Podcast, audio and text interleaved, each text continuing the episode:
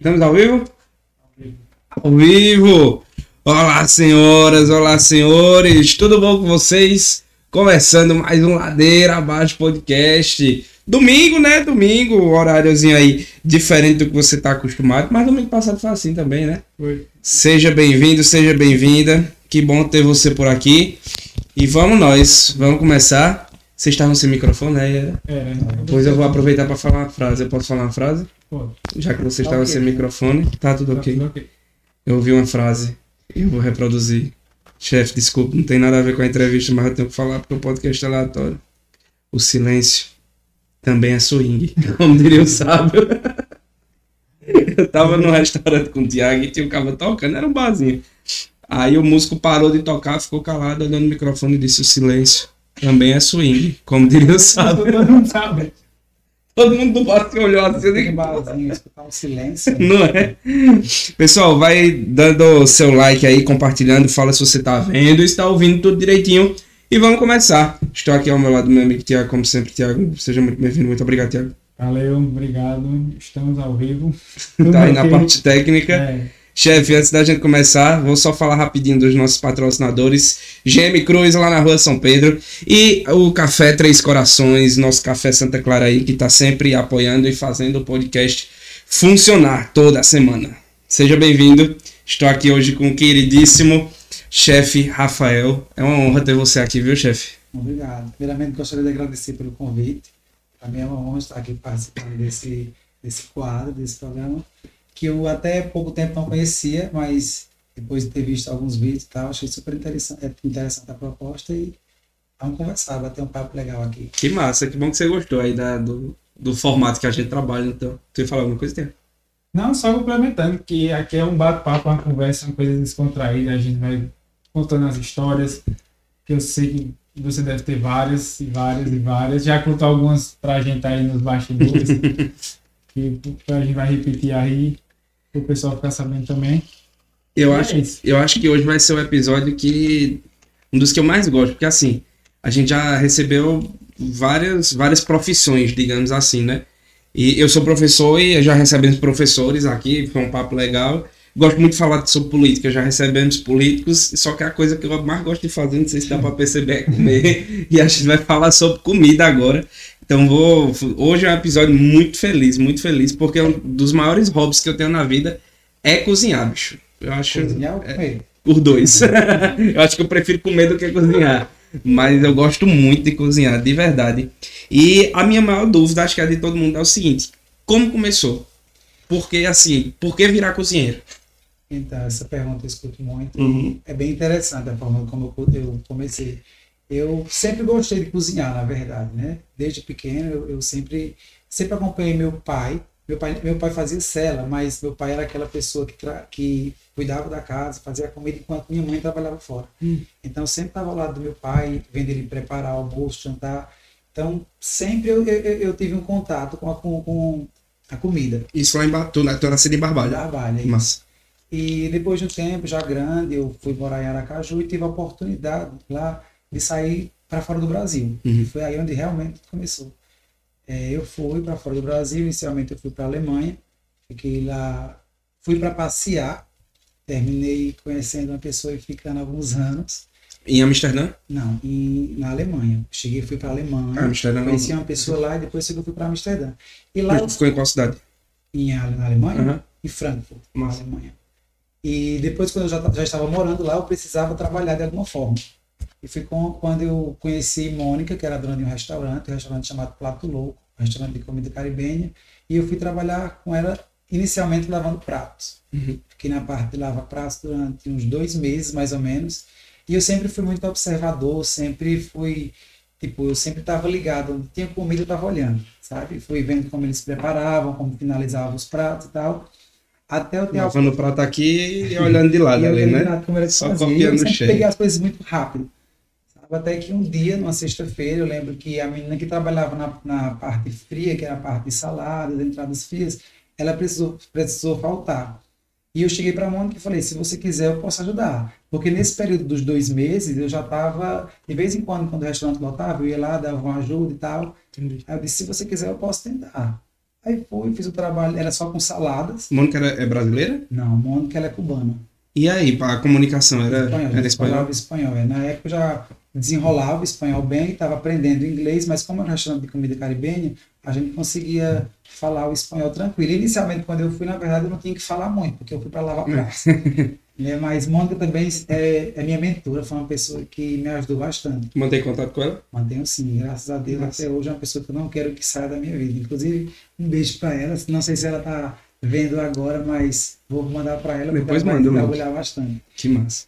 E então, como eu estava falando, eu fiquei durante esses dois dias, essa questão, nessa parte de salada e tal. E quando foi no domingo, eu estava em casa, era minha folga, e ela me ligou e disse, Rafael, eu queria que você viesse no restaurante. Eu até pensei que deve deve ter feito alguma coisa errada e tal Besteira, eu vou ouvir agora. para ver resolver esse problema. Aí quando eu cheguei lá, ela falou que realmente tinha gostado do meu, do meu desempenho com as saladas e tal. E como ela já estava querendo colocar alguém, queria saber se eu não tinha como ir para a salada, se eu aceitava e tal. Então, para mim foi algo que, tipo, pronto, é isso que eu quero. Só que até aí eu não sabia ainda que eu queria cozinhar. Era mais uma questão financeira. Eu trabalhava, Uhum. morava em outro país, precisava me sustentar e eu sabia que com isso eu ia ganhar mais. É, mas fui, fui, fui desenrolando o papel de, de, na parte de salada fria, de salada e entradas frias, até chegar a ajudar ela. Depois de uns três meses, mais ou menos, já estava auxiliando ela. E terminei ficando nesse restaurante com, como auxiliar dela durante um ano e oito meses. Aí fiquei, depois o irmão dela abriu outro restaurante, que foi o restaurante Tasca Beiota, em Amsterdã também, que era um restaurante de comida espanhola. E foi quando ela conversou com ele, entraram num acordo e me mandaram para lá. Uhum. Aí eu fiquei lá mais um ano e alguma coisa. E a- é, aprendi muita coisa com eles, sabe? Aprendi muito sobre, sobre como, como, como cozinhar. Na verdade, minha, minha faculdade foi com eles, Uhum. sabe? Eu acho que eu aprendi da melhor forma. Um ano, Prato. né? O inicial que tu falou que Um passou ano, um ano não, como auxiliar dela, né? Um Um ano ano e e oito, seis, oito meses mais ou menos. É um bom tempo, viu? E Você depois- i- imerso dentro da cozinha. E quando você entra na, na, numa cozinha profissional, quando eu entrei, eu me apaixonei, sabe? Eu ainda, é interessante, eu sempre gosto de falar que eu não sabia que era o que eu queria. Eu estava apaixonado por aquilo, sabe? Primeiro porque eu estava vivendo uma experiência fora do Brasil. Uma coisa que muitos desejam hoje, quando você faz. Eu conheço várias pessoas que, que são estudantes de gastronomia e que desejam ter essa experiência. E eu tive a oportunidade de já começar dessa forma. Só que, como eu falei, para mim era mais uma questão financeira e eu estava apaixonado. Eu vim mesmo me identificar como cozinheiro quando eu cheguei no Brasil. Porque quando eu voltei para cá, quando eu tudo, tudo sentou assim na cabeça, né? Tudo assenta, o pensamento aí digo, opa, agora eu sou quando, quando eu cheguei, quando eu cheguei aqui foi interessante porque tudo foi muito rápido na minha vida. Eu cheguei em 2016. Quando eu cheguei, eu tinha um amigo que ele era gerente de um restaurante em Cajazeiras, Uhum. um restaurante chamado Mansão, e ele estava precisando de uma pessoa para fazer algumas alterações no cardápio e tal. E como eu tive essa experiência lá fora, ele achou que eu pudesse agregar alguma coisa boa para o restaurante e me convidou para fazer alguns pratos para o cardápio deles. E eu fui para Cajazeiras, fiquei três meses lá, dando uma assistência na cozinha. E lá foi que eu disse, é, realmente eu nasci para isso. Massa. E depois disso foi onde surgiu o convite daqui em Juazeiro de eu trabalhar em um restaurante, que foi o restaurante Malus Prime, onde eu trabalhei também no início do restaurante, fiquei um ano e pouquinho com o Felipe, depois disso fui, fui crescendo Foi profissionalmente. ladeira abaixo, pegou carreira, pegou Desinventou embalo. e já era. Mas, mas lá nas saladas com a Mônica, assim, no começo, tu chegou a cometer muito erro, assim, muita gafe na- lá na hora. Eu acho que erros a gente comete Todo dia, né? todo dia, Direto, né? Mas eu- quando você quando você faz com, com, com vontade, com, com amor e carinho, principalmente alimento, que é uma coisa que você precisa passar Sim. com carinho para as pessoas, os erros vão tem como você ir, Ir ajustando, ir né? ajustando. né? Tiveram sim alguns erros, mas como inicialmente era saladas, não, não eram erros. Nossa, o prato vai ter que voltar Uhum. porque você colocou uma carne no lugar do alface. Não. Eram erros, Mas eu penso assim, porque, imagina, cara, mas tiveram erros sim. Mas... a pessoa sai do interior do Ceará, vai para outro país e outro continente e tá lavando prato, do nada tá já cuidando de uma parte da cozinha que é uma parte importante como qualquer outra. É, então é uma responsabilidade meio grande, assim, né? Tipo, e tu já cozinhava em casa, mas assim, nunca teve uma experiência profissional de cozinha até aquele momento, né? Experiência de cozinha profissional, não. A minha família, a minha família não, minha irmã, ela, ela na época ela já tinha, junto com o marido dela, uma pequena lanchonete e tal. Eu sabia como funcionava alguma coisa assim dentro de uma cozinha, mas uma cozinha profissional de verdade, e tipo, estilo fora do Brasil, sabe? Esse, esse, essa realidade na minha cabeça ainda não tinha entrado. É como você me fala, lá era, era mais uma questão de, de sobrevivência, Uhum. sabe? Só que foi amor à primeira vista. Quando eu tive a oportunidade de entrar dentro de uma cozinha, eu me apaixonei. É, é um mundo que a gente cria ali dentro, sabe? Um mundo que você começa a fazer amizade com as panelas, que você começa a trocar o perfume pelo cheiro da gordura, sabe? Então, É, assim, o, a cozinha é uma coisa encantadora, porque eu sou nutricionista, eu sou formado em nutrição. E a minha área que eu me encantei, eu não trabalho, é a UAM, da, alimentação e nutrição. Quando você vai lá pra dentro, tu falando aí, ah, eu me apaixonei e tudo mais, eu digo, pronto, eu estagiei. Que é diferente, né? Tu é mais uma questão de, de a cozinha mais.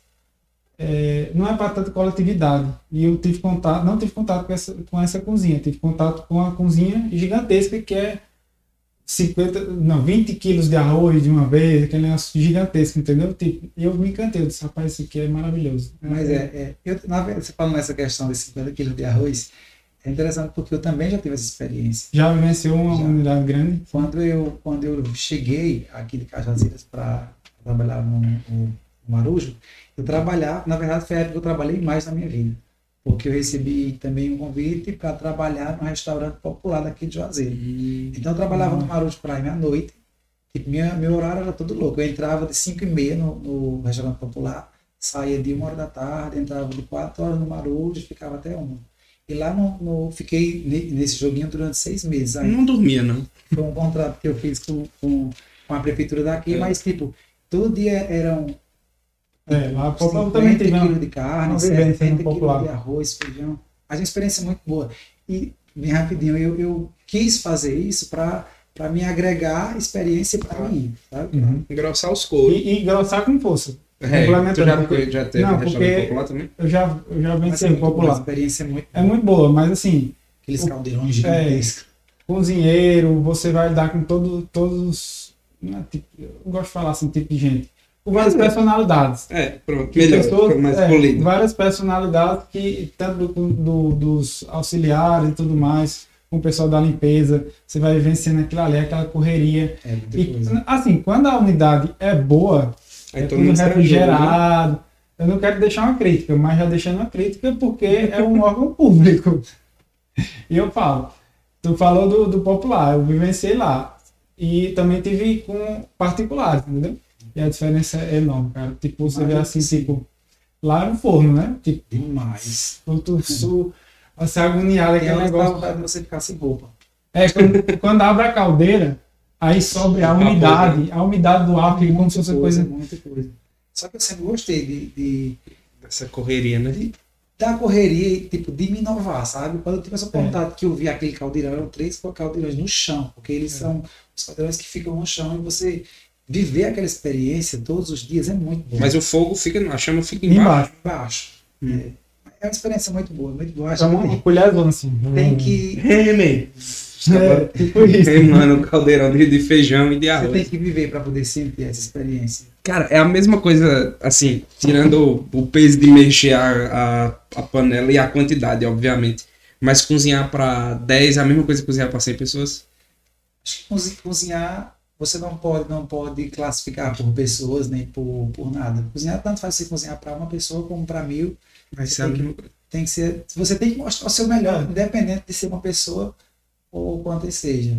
Você tem que mostrar dedicação, tem que saber o que você sabe, passar amor e carinho, que eu sempre gosto de falar sobre isso, que quando você passa amor e carinho na comida, você consegue passar algo bom para as pessoas. Então todo mundo acho merece. a diferença é só no final, né? Vamos dizer assim, porque você tem a oportunidade, um restaurante, por exemplo, que ele trabalha agora, de montar um prato mais elaborado, mais requintado, entendeu? Eu acho que Não, grande também- coletividade. Eu falo na questão de quantidade. Arroz mesmo, arroz. Fazer arroz dentro de casa e fazer arroz pra 100 pessoas. Tipo, Já é igual, arroz e feijão. A única diferença vai ser o trabalho.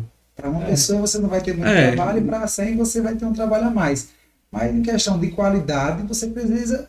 Você não pode, precisa não pode tipo, Baixar o nível. baixar o nível. é. Porque é para uma pessoa, porque é para mim. Tem que sair perfeito. E eu acho que a cozinha tem que ser isso. Você- O desafio, tipo, se alguém chegar trazer um arroz de terceira, você diz, eu tenho que.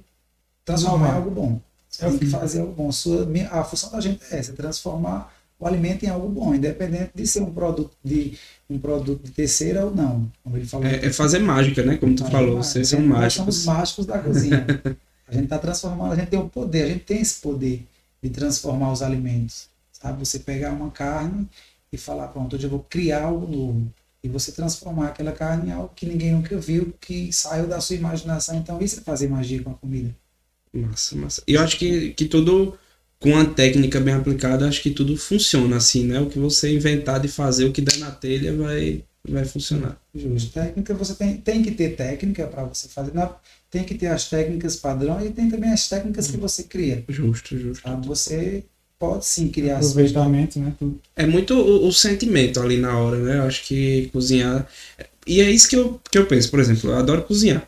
Mas eu acho que eu jamais estaria frente a um restaurante, assim, porque eu gosto de cozinhar, já me vê. Quando eu começar a cozinhar, se.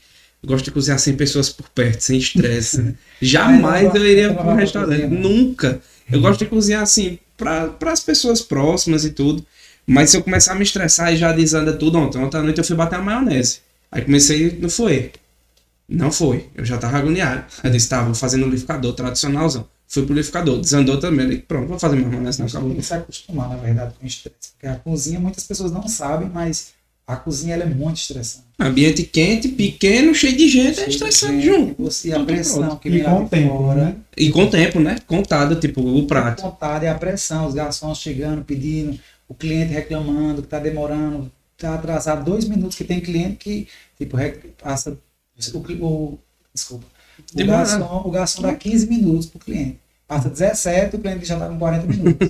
Sabe, você precisa. Ele tá ali conversando, né? Tipo, não tá nem vendo o tempo passar. Aí quando dá ele- na telha, ele. Ei, Oxe, meu prato. o prato.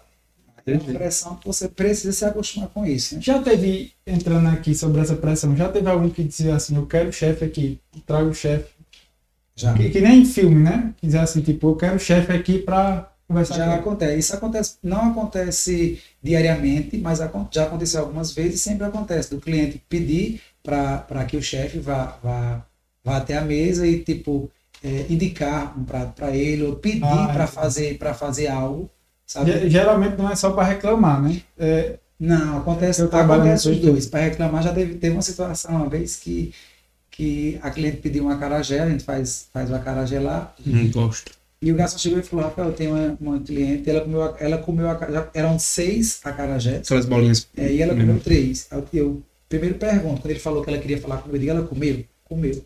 Eu cheguei, eu fui todo feliz, né, porque ela, ela disse que era baiana e tal, mas quando eu cheguei lá, essa menina disse tanta coisa, por conta do camarão, só por conta do camarão, que aqui a gente, no acarajé, a gente trabalhava, trabalhava com camarão sossego, que é aquele camarão pequenininho. Pequenininho, exatamente. E essa mulher disse que o acarajé tava... E toda a cara já não é assim, não? pro, pro da gente tava legal porque era são minha cara É. e tudo. Mas ela falou que não, que não podia fazer isso, que eu tava acabando com a imagem da acarajé na Bahia, que tinha que ser com camarão grande. Me disse tanta coisa, tanta coisa, que terminou que a gente, a gente eu, na verdade, decidi fazer a alteração no cardápio, porque essa mulher me falou tanta coisa, que o cardápio, hoje, o nosso acarajé, ele é servido com camarões maiores, o camarão G, mas foi por conta dessa cliente, porque eu fui achando que ela ia me elogiar, porque ela já tinha comido a metade da porção, mas só foi para reclamar porque disse que eu não, não Poderia fazer isso. primeiro, né? Tipo, E depois ela tinha, e detalhe, ela, comeu, ela terminou comendo o camarão todo. Ah, bom, ela queria resguardar. um- É. Porque ela podia ter batido o olho, vejo que esse camarão aqui não presta não, não como, chama o chefe. Aí come três, Tem muito cliente, tem muito cliente que amável, que chama a gente para elogiar e tal. Mas também tem muitos que chamam para criticar. Não que seja ruim, a gente tá, tem que estar Aberto, aberto sempre sim. a, a, a críticas boas e ruins, porque quando vem algo, algo bom é ótimo, a gente observa, absorve bastante. Mas quando vem algo ruim, a gente também tem que absorver até para né? melhorar também, né? já teve alguma crítica que tu falou assim, pô, realmente. Porque essa do camarão não, não tem nada de errado, não. Mas, tipo, É. alguma coisa que tu falou assim, tipo, é, realmente isso aí eu tenho que mudar. Não, uma crítica assim pesada, mesada mesmo, não. Geralmente as pessoas chamam quando vão. As críticas que eu recebo, graças a Deus, são críticas tranquilas, tipo, a comida estava boa, mas eu, eu colocaria um pouquinho mais de sal, um pouquinho mais de pimenta. Uhum. Tem cliente que chama só para falar isso. isso. São críticas ruins, mas não tão ruins como a gente espera uhum. que seja, sabe? E às mas vezes uma crítica pesada mesmo, e às vezes é, é muito questão de gosto, né? Eu, como eu estava falando, eu gosto de cozinhar e eu sempre assisto coisas de comida, críticos e programas de culinária. E alguns críticos, quando vão dizer, é, poderia estar mais ácido, por exemplo. Para mim. Mas tá ok, o prato tá perfeito. Poderia... É muito, muito, é muito paladar de cada um, né? Muito, é muito único o sabor que você, que você espera, sabe? Eu, procuro, eu sempre procuro, eu tenho essa questão do menos. Tipo sal, eu procuro sempre deixar um pouco menos, porque é mais fácil. Mais fácil corrigir. corrigir. Exatamente. Do que fazer mais, porque é muito pessoal, vai muito cada um. É, por exemplo, eu adoro pimenta. Você me dá uma carajé sem pimenta, eu vou dizer, é, tá ótimo, mas poderia ter pimenta. Ou então, mas se uma pessoa que não gosta de pimenta vai se der um carajé com uma carajé com pimenta pra ela, vai morrer engasgada. A glota fechando. Não fiz uma pimenta. Alguma bebida, um whisky, uma cerveja? Não, obrigado. Por enquanto ficar na água. Acho que tu tá garçom. É. O senhor aceitaria? Tá entrando no clima. Quer dizer que se a gente for lá no feed agora tem a carajé pra gente comer? Tem sim. Hum. Um carajézinho maravilhoso. Porque na verdade o feed, o feed tem um pouco de tudo. Hum. Né? Falando um pouco, fazendo um pouco aqui do marketing do Vamos chegar, vamos chegar. Tiago, Tiago Mota que me espere. Tiago Mota que me espere que eu ainda vou atrás dele pra conversar. Mas tem, tem muita coisa boa. A gente tá com um cardápio bem interessante. Inclusive na próxima, da próxima semana a gente vai começar o cardápio novo, vai começar a rodar o cardápio novo que tá cheio de novidades também, muita coisa boa. Aí você que é cliente fiel do feed. Coma todo o cardápio essa semana, que semana é. que vem muda. é, mas beleza, aí tu voltou da Europa, foi para Cajazeiras, de Cajazeiras foi para Marujo. Isso. Aí do Marujo, tu já foi pro feed? Não, do Marujo, tá, é, eu precisei sair do, do Marujo e fui pro, pro seu gringo. Hum. Fiquei no seu gringo também pouco tempo. Fiquei acho que um ano, um ano e dois meses por aí assim. E trabalhando no seu gringo foi quando surgiu a oportunidade do feed. Eu vi o feed, o feed estava tava em construção e tal. Eu, na verdade, quem foi atrás dele fui eu. Eu, eu tava trabalhando, Camila nem sabe disso, mas eu vi, eu vi um anúncio que eles colocaram que estavam precisando de pessoas para trabalhar na cozinha. E sabe quando você olha para o lugar e você se apaixona? Uhum. Eu falei, eu vou trabalhar aí. E eu Tipo, não faço isso, não vou fazer isso com filho, nem faço isso em outros restaurantes, mas também a questão do, do, do seguinte já estava com, com, essas, com algumas conversas de que iria fechar e tal, então eu estava uhum. pensando mais no meu, no meu futuro mesmo.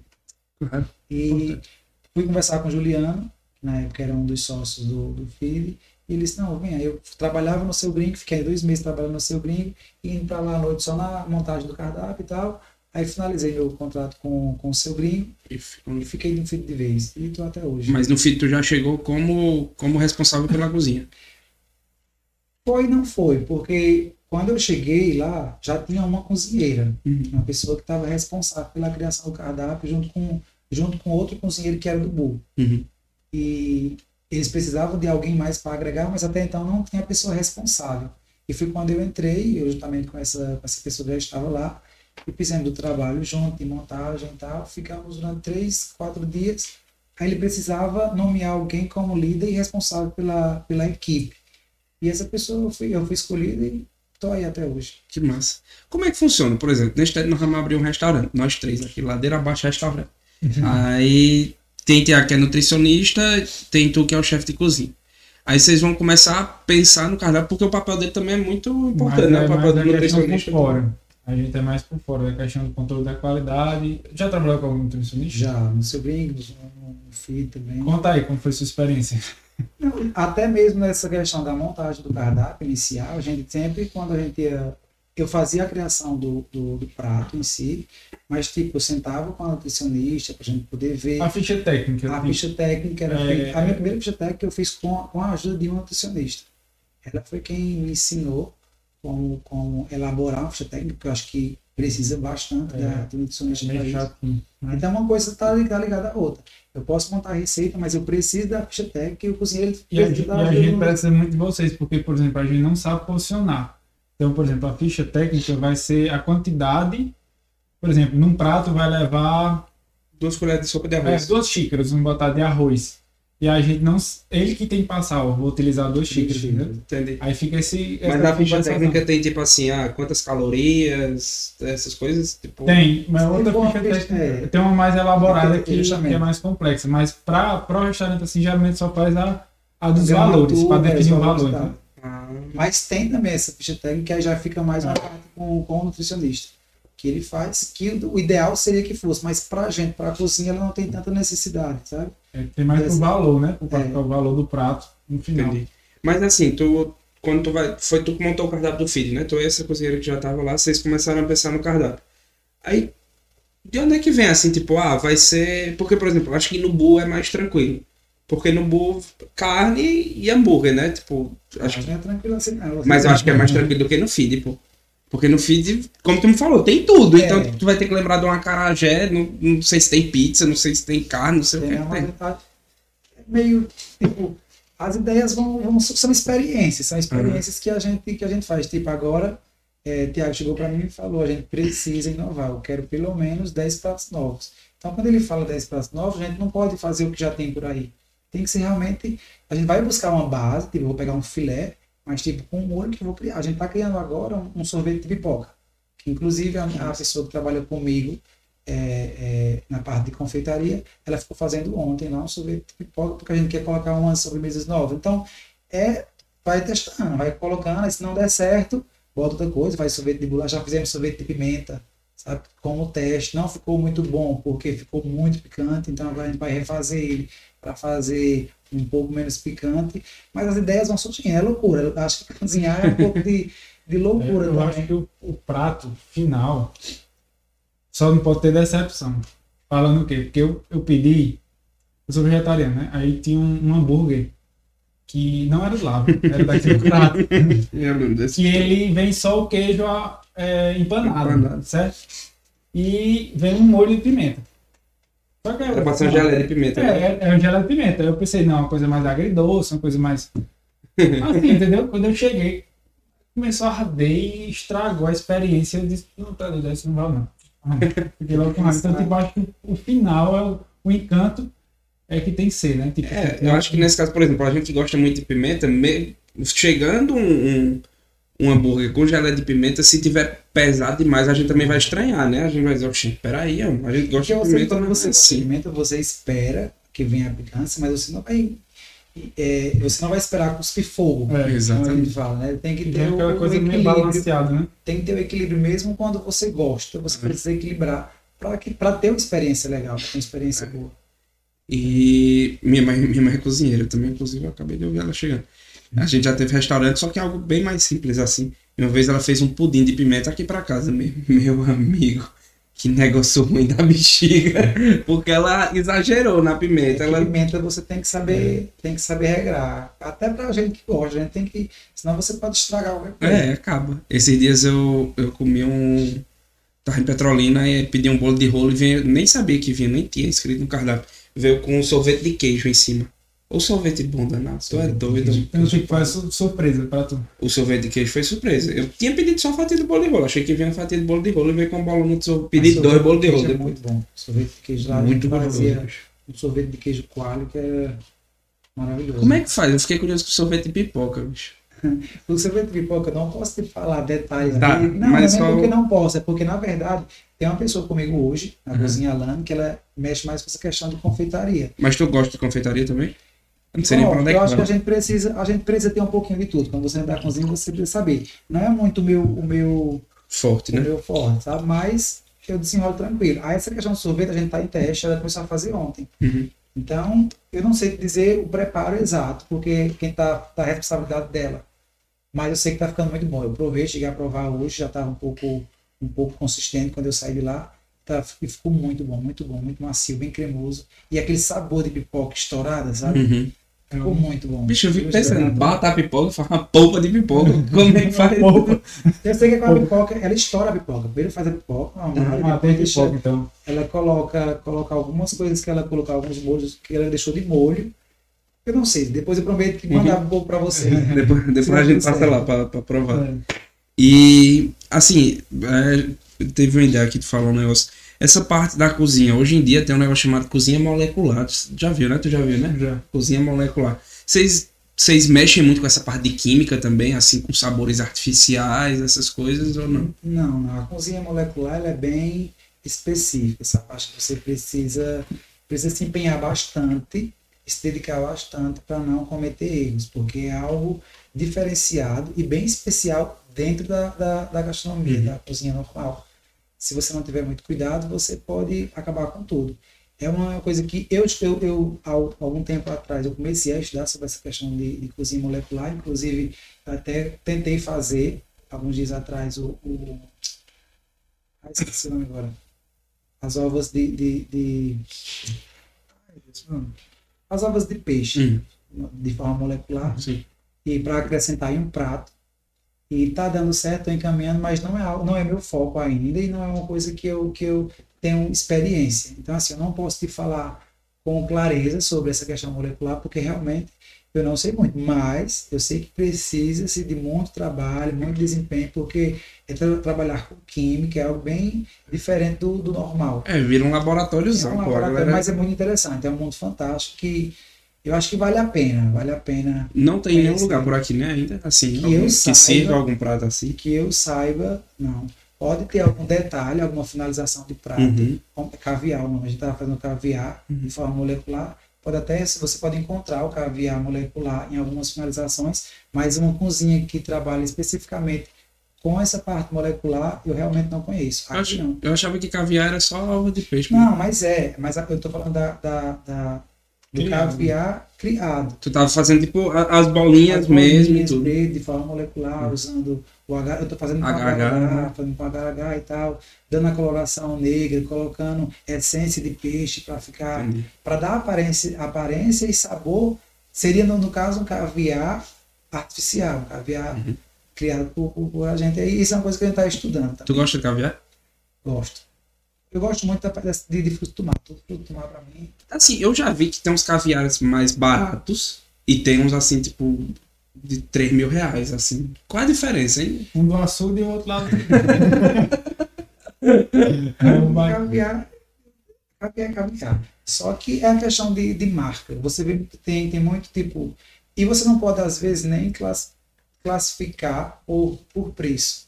Sabe? É uma questão industrial mesmo. As pessoas, o processo de como, de como, de como é, é, é, Extraído. é extraído e tal. Às vezes passa por um processo mais detalhado, outros, mas não quer dizer que seja mais saboroso.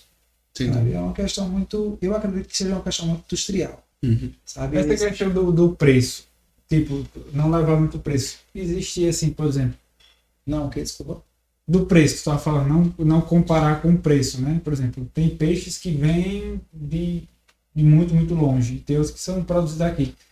Tem como, assim, não sei como falar, que seja mais, mais barato, mais, mais gostoso, dizer assim. Entendi, tipo, tem. Porque tem um salmão lá de- da caixa Bozó e É. tem um salmão daqui. E será que o daqui mais barato não é melhor do que esse que vem de fora? Muitas vezes é, é, o daqui está mais barato por ser daqui. Uhum. Esse outro você vai, vai trazer de fora, tem. tem Só o processo de é, trazer. Sabor, tipo assim, por exemplo, poderia colocar esse prato. Daria mais ser substituído por outra coisa. Não substituído, não só o salmão, mas qualquer, qualquer alimento que seja assim. Tem, tem duas opções: um de muito longe, cultivado em algum canto, e o outro cultivado, por exemplo, no Brasil.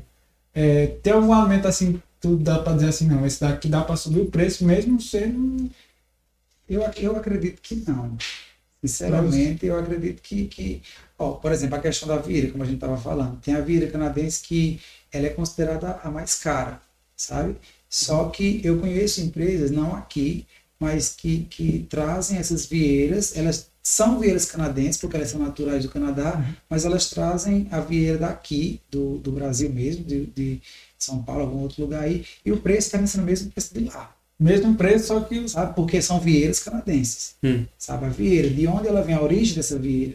Então não é só a questão do, do- dela ser de lá e vir para cá, Uhum. é a origem do produto. Entendi. Também Eu acho que eu entendi agora a tua pergunta, Tiago. É assim, tipo, será que aqui na região não tem uma, um arroz tão bom, mas tão bom que dá pra cobrar caro também no prato, mesmo com o arroz sendo daqui, plantado ali em seu Zezinho. Dependendo da forma de como ele é. É, porque vai, é, É tudo- É, A questão do preparo do também. preparo, de como ele é preparado, de quanto tempo ele vai passar ali armazenado, do, do que você vai fazer para chegar para chegar na finalização dele, Uhum. sabe? Tipo, o arroz você planta, mas você só deixa ele lá, depois vai colher e pronto, bota no saco, pesa e manda. Outra coisa é você pegar o arroz, esse mesmo arroz, colocar, selecionar grão por grão, o trabalho que você vai ter. Então, o processo que você passa até, até ensacar ele, se for um, pro- um- um- um processo mais detalhado, ele vai ter, ele trazer um custo mais, mais alto, Uhum. sabe? Entendi. Então, acho que vai muito disso, da questão de como, de, desse- de todo o processo para chegar na, na finalização. Entendi. Na cozinha a gente tem muito isso, né? Assim, de produtores locais e tal. Hoje em dia vocês procuram trabalhar assim com algo da região ou por aqui não tem muito assim? Tem, tem alguns, tem alguns produtos que são bem melhores quando você pega um, um produtor local, como por exemplo a questão do acarajé. Hum. O acarajé, a gente, o nosso não é local, mas está assim, daqui da região, mas a gente trabalha com, com feijão que a gente traz, se eu não me engano, é do Pernambuco. Uhum. É um agricultorzinho que tem lá, que já te manda pra gente. Um pequeno produtor mesmo, né? Não é um Porque negócio produtor, industrial. mas ele já manda o feijão todo descascado. Sabe que tu recebeu um saco de 50 quilos? Pronto, eu acho que vai servir como, como Como exemplo. resposta para a pergunta anterior. É um, um, um- um feijão que ele manda, a gente trabalha com feijão fradinho. Uhum. E a gente precisa, para fazer o acarajé, descascar o feijão grão por grão. E ele entrega a gente o saco de 50 quilos todo limpo, sem nenhum grão. Então, tipo assim, é um produto daqui artesanal, né? que termina sendo mais caro por conta do trabalho que ele faz Uhum. para chegar. Eu poderia pegar o feijão fradinho aqui, comprar no supermercado e fazer, a fazer a pelagem dele no restaurante mesmo, sabe? Só que esse agricultor, o produto dele termina sendo mais caro e melhor porque ele faz um processo todo Entrega no jeito, entrega né? no jeito pra gente. E o feijão é de alta qualidade O assim feijão dele é também. maravilhoso. Igual a macaxeira. A macaxeira que a gente trabalha também é É macaxeira. dele também? Não, já é outra. Esse já é daqui, se não me engano, é daqui do Crato. Uhum. E é uma, uma pessoa que eu não sei exatamente dizer quem é essa pessoa, mas eu sei que a gente pega daqui e ele entrega a macaxeira toda semana, Eu uma acho- maravilhosa. Eu acho que tem todo um valor cultural por, ci- por cima aí, porque, por exemplo, a Ambev teve uma aposta muito grande, porque ele- ela começou a adicionar é, Fazer uma cerveja de macaxeira. né? macaxeira Eu cheguei a provar essa cerveja. na, na cerveja, entendeu? E aí, muita gente tava comprando só pela propaganda que eles estavam fazendo do, do que estava A ideia ajudando o cultural, pequeno né? produtor e Pequeno tudo produtor. mais, e o povo falando, ó, é, minha produção era X, dobrei porque agora eu estou ajudando a, a, a fazer cerveja, não sei o quê. Ah, Ou seja, esse- essa parte cultural, assim, você vê o pequeno produtor, como no caso é do feijão. Então, tipo, se alguém souber que o feijão de vocês é uma coisa mais ajuda o produtor Agrega local e tudo mais, o valor. Acho que todo. quem faz isso também é, é PH, né? legal se a, gente se a gente conseguisse todos os produtos de pessoas locais, mas É, complicado, é, né? é complicado. Era, era outra coisa que eu ia falar. Eu acho que cozinhar aqui, por exemplo, Tiago como vegetariano, aqui no interior é bem complicado para, para ele. E eu morei um tempo em Brasília e lá eu tive a oportunidade de comer coisas que eu não. Assim, às coisas vezes é mais difícil. De, inovadoras, é, né? coisa É nova. Não, porque É. o basicão Porque macaxeira é tem vegetariano, né? O basicão tem todo canto. Mas- Mas, mas eu digo assim, é difícil de encontrar, às vezes, tipo, pô, eu queria fazer um prato com tal coisa e não encontro pra vender em canto nenhum aqui. é, tem coisas que são complicadas. né? A gente vive um, um- um lugar muito longe de tudo. Agora, Uhum. Eu sempre falo que aqui a gente está distante de muita coisa. Acontece muito com a gente de precisar de um produto e, e não ter, por, por ser aqui, sabe? Ter que trazer produtos de fora. Isso é- acontece sempre. O que, é que tu já procurou aqui e não teve, assim, tipo. Ah, por exemplo, é, a questão do, do, do, do peixe. Tem peixe, já, teve, já aconteceu, por incrível que pareça, de eu, de eu precisar de um, de um parga, um filé de parga, e rodar isso aqui tudo, tipo, dois dias e não encontrar. E até encontro, até chegar a encontrar em um supermercado, mas aquela coisa de muito tempo, congelado e tal. E na época a gente precisava fazer um evento, a gente teve que trazer de cajazeiras, sabe? Tipo, de ter, até você encontra. Mas, Mas tá de de boa baixa qualidade, qualidade, né? então é quase a mesma coisa que nada. Tu encontra creme de leite fresco fácil aqui?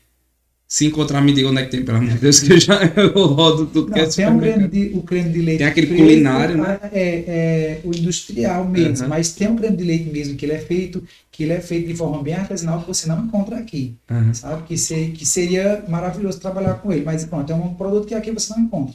Certeza você não vai encontrar. Você vai encontrar o creme de leite fresco industrial. que você encontra em alguns supermercados, não são Que é aquele que vem na caixinha, né? Creme de leite É, culinário. tem o, o, o- Tem um no, no tubinho também, né? é. Entendi. Mas tem o, o, o artificial mesmo, o artificial não, o artesanal mesmo, que aqui você não encontra. Que ele seria, que ele seria realmente o creme de leite fresco. Uhum. Mas aqui a gente não encontra. Engraçado, porque aqui a gente produz muita nata, né? E de nata para creme de leite é um pulo. E a galera podia ter alguém que produzisse, né? É uma ideia, vamos, pensar nisso. Aí, ó, Quem abrir a tá- marca de creme de leite. Já que a gente sabe que já tem falta, não pode, já é o. É a solução para um problema, exatamente. É, O Eu- creme de leite faz muita diferença, viu? muita, muita. Porque assim, Faz muita diferença. por exemplo, tem coisa quente lá que você precisa colocar o creme de leite e se colocar de caixinha, a chance de talhar é muito grande. Você vai fazer o estrogonofe basicão que você vê tá talhado.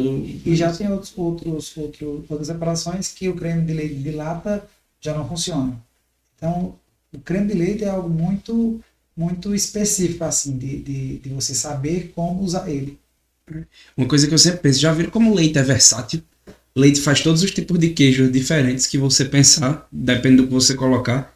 Leite faz Creme de leite. nata, faz mascarpone, é é tudo a mesma coisa, só diferencia do teor de gordura. Faz manteiga, chantilly, olha aí, bicho, tudo com leite, depende do tempo que você Tem uma bate. diferença só da questão da produção, por exemplo, o canastra. O povo fala que É, não consegue fazer o queijo canastra em outro local, a não ser na causa do clima. canastra. Clima e a vegetação, e umas florzinhas que nascem lá, não sei o que, que a vaca come e, E é o leite e dá lá é um, top. um certo gosto e faz o queijo canastra. Mas, mas pensa aí, ó, se a gente pegar creme de leite fresco, começar a bater, corrija se eu estiver errado, ele vai chegar até num ponto de chantilly, Vai. e de chantilly, se você continuar batendo, ele vai desandar e vai virar manteiga, não é isso? Então, tipo, é a mesma coisa, pô, só diferencia que um tu bateu, sei lá, um tempo e outro tu bateu um tempo a mais. Técnica de preparo, na verdade, né? Aí eu pergunto, agora entrando no meu mundo aqui, vegano, alguma. Tu já pensou, já pesquisou, faz algum prato vegano assim? Vegano porque tudo é vegano. Vamos dizer assim, que não tenha carne, é vegano. É, Não, O vegano- É, o não, vegano- é, tem algum derivado, por exemplo, se tiver um tempero, um sazon, é, falando de sazon, já já, não é mais vegano. já não é porque tem, tem carne. É. Mas vamos, vamos falar vegetariano, né? Por exemplo, aqui eu fui para Fortaleza, abri, tinha o iFood tinha acho que umas 112 opções vegetarianas veganas. Aqui é muito pouco, tem que ficar migrando que tem queijo Aqui e tudo mais, tem. entendeu? Vegano mesmo não tem. Assim, Não. tem uma ou duas opções. Mas vegetariano É bem é. difícil você encontrar algo vegano mesmo. Aí eu, eu, eu provei, eu pedi assim bem descrente, sabe? Tipo, era de ervilha. Era um hambúrguer de ervilha, feito no, no- na brasa e tudo mais, local reservado e tudo mais, vegano, estipular. De ervilha, eu disse, cara, vai ser nem no Juazeiro, porque eu provei uma vez um de ervilha que veio só a pasta. Não era um hambúrguer, Acho que aqui não era de ervilha, não, era de grão de bico. bico. O cara só moldou assim pra gente. Cheio de Ah, derretia, nossa, assim. E Ele só É. misturou, bateu o grão de bico, acho que com um pouquinho de água e Foi. E ficou muito mole, assim. Aí disse, vai ser que nem aquele. Quando chegou. isso foi aqui ou foi Não, Fortaleza? foto, ah, o daqui. o de grão de bico foi Foi aqui, aqui. o de ervilha foi em Fortaleza. Foi aqui. E foi um, a gente pediu um e veio. Aí o de Fortaleza, quando eu abri, tava a consistência firme. Parecia muito carne, sabe? Não, Que é isso que você espera quando você É. pede um produto vegano. Aí eu ainda dei uma mexidinha assim, começou a aparecer as ervilhas e tudo mais, como se tivesse moldado e tudo mais. Porque a ideia, na verdade, é essa, é passar para o cliente É. a ideia de um hambúrguer. E veio bem embalado, bonito e tudo mais, e um valor acessível, vamos dizer assim, não era um, uns 60 reais, vamos dizer assim, era em torno dos 30, 20, 20, acho que foi 25 que eu paguei. Então, tipo, aceitável para dentro do hambúrguer normal, entendeu? Não era tipo, ah, porque é vegano, vou botar Você 60 é vegano, desculpa, tu é vegano? Não, eu sou vegetariano. Eu consumo leite e ovo. Aí, quando eu provei, a experiência tinha, era realmente feito na, na brasa, tinha aquele gosto da, da fumaça tudo mais, defumado. Defumado, né? Eu disse, cara, que incrível aqui. Tiago tem uma receita muito boa de, de hambúrguer de feijão. Ele desenvolveu uma receita bem legal de um hambúrguer de feijão que funciona bem. Ele vendeu por um tempo, foi, Tiago? Foi feijão. Se eu não me engano, eu tenho um, um- um- Eu não sei se ainda está no cardápio, mas eles tinham um hambúrguer de ervilha. Eu acho que eu já vi. É um de. Não sei se é Não, da não sei ou é. se. Era ervilha, só não sei se está no cardápio ainda, mas eles estão com proposta, inclusive o Isaac ele está com proposta de fazer um ou dois pratos hambúrgueres veganos, Uhum. sabe? Que o pessoal já, já pede bastante. Eu vegano, por exemplo, o queijo. Se você for desenvolver, tem que desenvolver um queijo. Ele estava pensando justamente nessa questão do queijo. Porque, o, Pra fazer, né? porque o- pra você fazer um hambúrguer vegano, você precisa colocar um. Pra fazer um hambúrguer, você precisa de queijo. Tem que ser queijo de soja. Então ele tá, preci- ele tá fazendo aí essa. essa Porque é muito difícil. O queijo. Tofu é é ruim com força. Não, tofu não. Vamos tirar o tofu, porque o tofu nem eu gosto. Mas tofu? vamos, vamos, já provei. vamos botar assim, por exemplo, fazer um queijo de. Dá pra fazer todo o processo, né? Tipo, de amêndoas e tudo mais. Bater e tudo mais, depois ir coalhando e tudo mais, dá certo. Mas não, não- você tirar o. Porque é, porque é, muito, é, é muito trabalhoso, tem que ver se, se, se compensa. Aí vem coxinha de jaca. Coxinha de jaca, A a carne de jaca o pessoal fala. carne de jaca, aí eu fiz a eu coxinha. Eu já tive vontade, já me falaram que é muito É boa. muito, muito bom. Tipo, você pega a jaca um pouco verde, É. tira e De vai, vez que o povo vai tirando o caroço. Aí fica uma carne parecida com A frango. jaca, a jaca É. já é boa. Só que quando eu fui fazer só o trabalho, eu já deixei pra lá. Porque, tipo, pra começar, ela tem, por fora, ela tem uma, uma noda, como é? Uma, É, não, daqui a Branco. gente chama, né? Tem um tipo Estragou um uma mel faca. assim. estragou uma faca lá de casa, só que ela prega. Pegar na roupa já era. Se pegar na roupa já era. E depois que eu consegui Eu chegar, comi com- jaca ali. quando eu Faz tempo. consegui chegar dentro, que eu consegui tirar, aí já tinha um rebuliço desse tamanho do mundo, Gente, mas, mas cozinha é mágica mesmo. Por exemplo, eu não gosto de jaca. Já a carne de jaca eu gosto. Fica um negócio legal, bicho. O negócio fica legal mesmo. vontade de provar. Já foi carne de caju. A carne de A carne de caju é caju é legal. Aí, por exemplo, eu não gosto de abacate. De jeito nenhum. Só na guacamole. Porra, que negócio bom. Tô com o abacate ali amadurecendo dentro do forno pra poder fazer guacamole depois. Eu tenho um amigo também que é igual a você, que ele não gosta de abacate, mas guacamole ele ama. Aquele hambúrguer do boco com guacamole é muito bom. Ou então a, a maionese, né, que eu fiz, né? Que aquele- O Tiago fez uma maionese de abacate também, legal, bem legal. O abacate. Por que, que aquela maionese não é vegana? É vegana, né? Tu não botou nada. Ela é vegana. Não, que eu coloquei. botou creme de leite. É, A, ba- a- base não foi só o abacate. Foi. Não. Mas ficou muito bom. Mas dá pra Ficou- fazer sem creme de leite. Só o alho, as coisas. É, vai virar mais uma. Vai Ela virar uma guacamole mais batida. Mas maionese verde. tem a questão por exemplo, a vis- visual, né? Por exemplo, a gente tem um, um fator cultural que maionese é branca. Se você chega com Não, não mais. Aí Não, foi- já era, Maionese pô. branca é maionese industrial. Maionese branca virou do sul. maionese do sul. Quando você fala de, eu mesmo, quando, quando falo de maionese, eu não tenho mais essa visão branca, não. Imagina uma maionese amarela, uma maionese verde, uma maionese Verde. Vermelho. Então eu pensava que era tipo assim, o povo ia olhar e dizer, não, é com patê. Não, não. Não, a gente tá fazendo, a gente tá, eu estou tentando criar, na verdade, agora, é, para esse novo, esse novo cardápio, uma, ma- uma maionese negra, que é uma maionese feita com alho negro. Eu tenho um amigo que ele trabalha, ele faz o processo do, do, do Alho alho. negro é punk de Ele fazer. deixa o alho negro. Ah, não nasce, né? É. Não, tem que um fazer, é processo, caríssimo. tá? É muito complicado. E ele mandou para mim essa semana, alguns eu estou fazendo um teste para fazer uma maionese de alho negro. Então, se vai ficar boa. Aí, se depender da coloração, se não ficar, a gente pode adicionar algum corantezinho e tal, mas, tipo, eu tô falando isso para a questão da ideia da maionese branca, Uhum. Sabe? Ah, Justamente tá, para fugir. fugir desse, desse, desse padrão. Legal. Cara, agora a gente entrou num negócio que é o seguinte. E a gente vai até falar um pouquinho aí sobre a questão do, das coisas que tu já sofreu né, nessa profissão. Aqui na região, eu, na minha opinião, acho que o pessoal é muito vaidoso, sabe? O pessoal é muito, gosta muito de glamour, dessas coisas. Neste instante, se chegar lá, onde tu trabalha, não tô dizendo que vocês fazem isso jamais, mas se chegar e falar assim, olha, essa maionese aqui é de alho negro, essa é uma maionese normal que tu tacou alho e pintou de preto. Oxe, pode cobrar Cara, que o povo vai pra. Não estou aqui comendo a maionese de alho negro do chefe Rafael. É, é de é, alho mas corre isso, por exemplo, como o aconteceu com um Burger King, é, Burger King que disse que era vegano Não, e pô, mas, aí, não era. mas aí é diferente porque é um negócio de tipo, porra, tu não tá comendo carne e tu tá comendo carne, entendeu? Tô falando do glamour, tipo, É, dizer mas- que é e não é, porque tu sabe que o povo chega pelo glamour de estar ali naquela esquina Mas bonita, corre tem o chefe isso, tipo servindo. é, fazer um alimento, como ele disse, e depois o pessoal, não, eu quero saber o, o a fundo, como é. Isso aqui não é.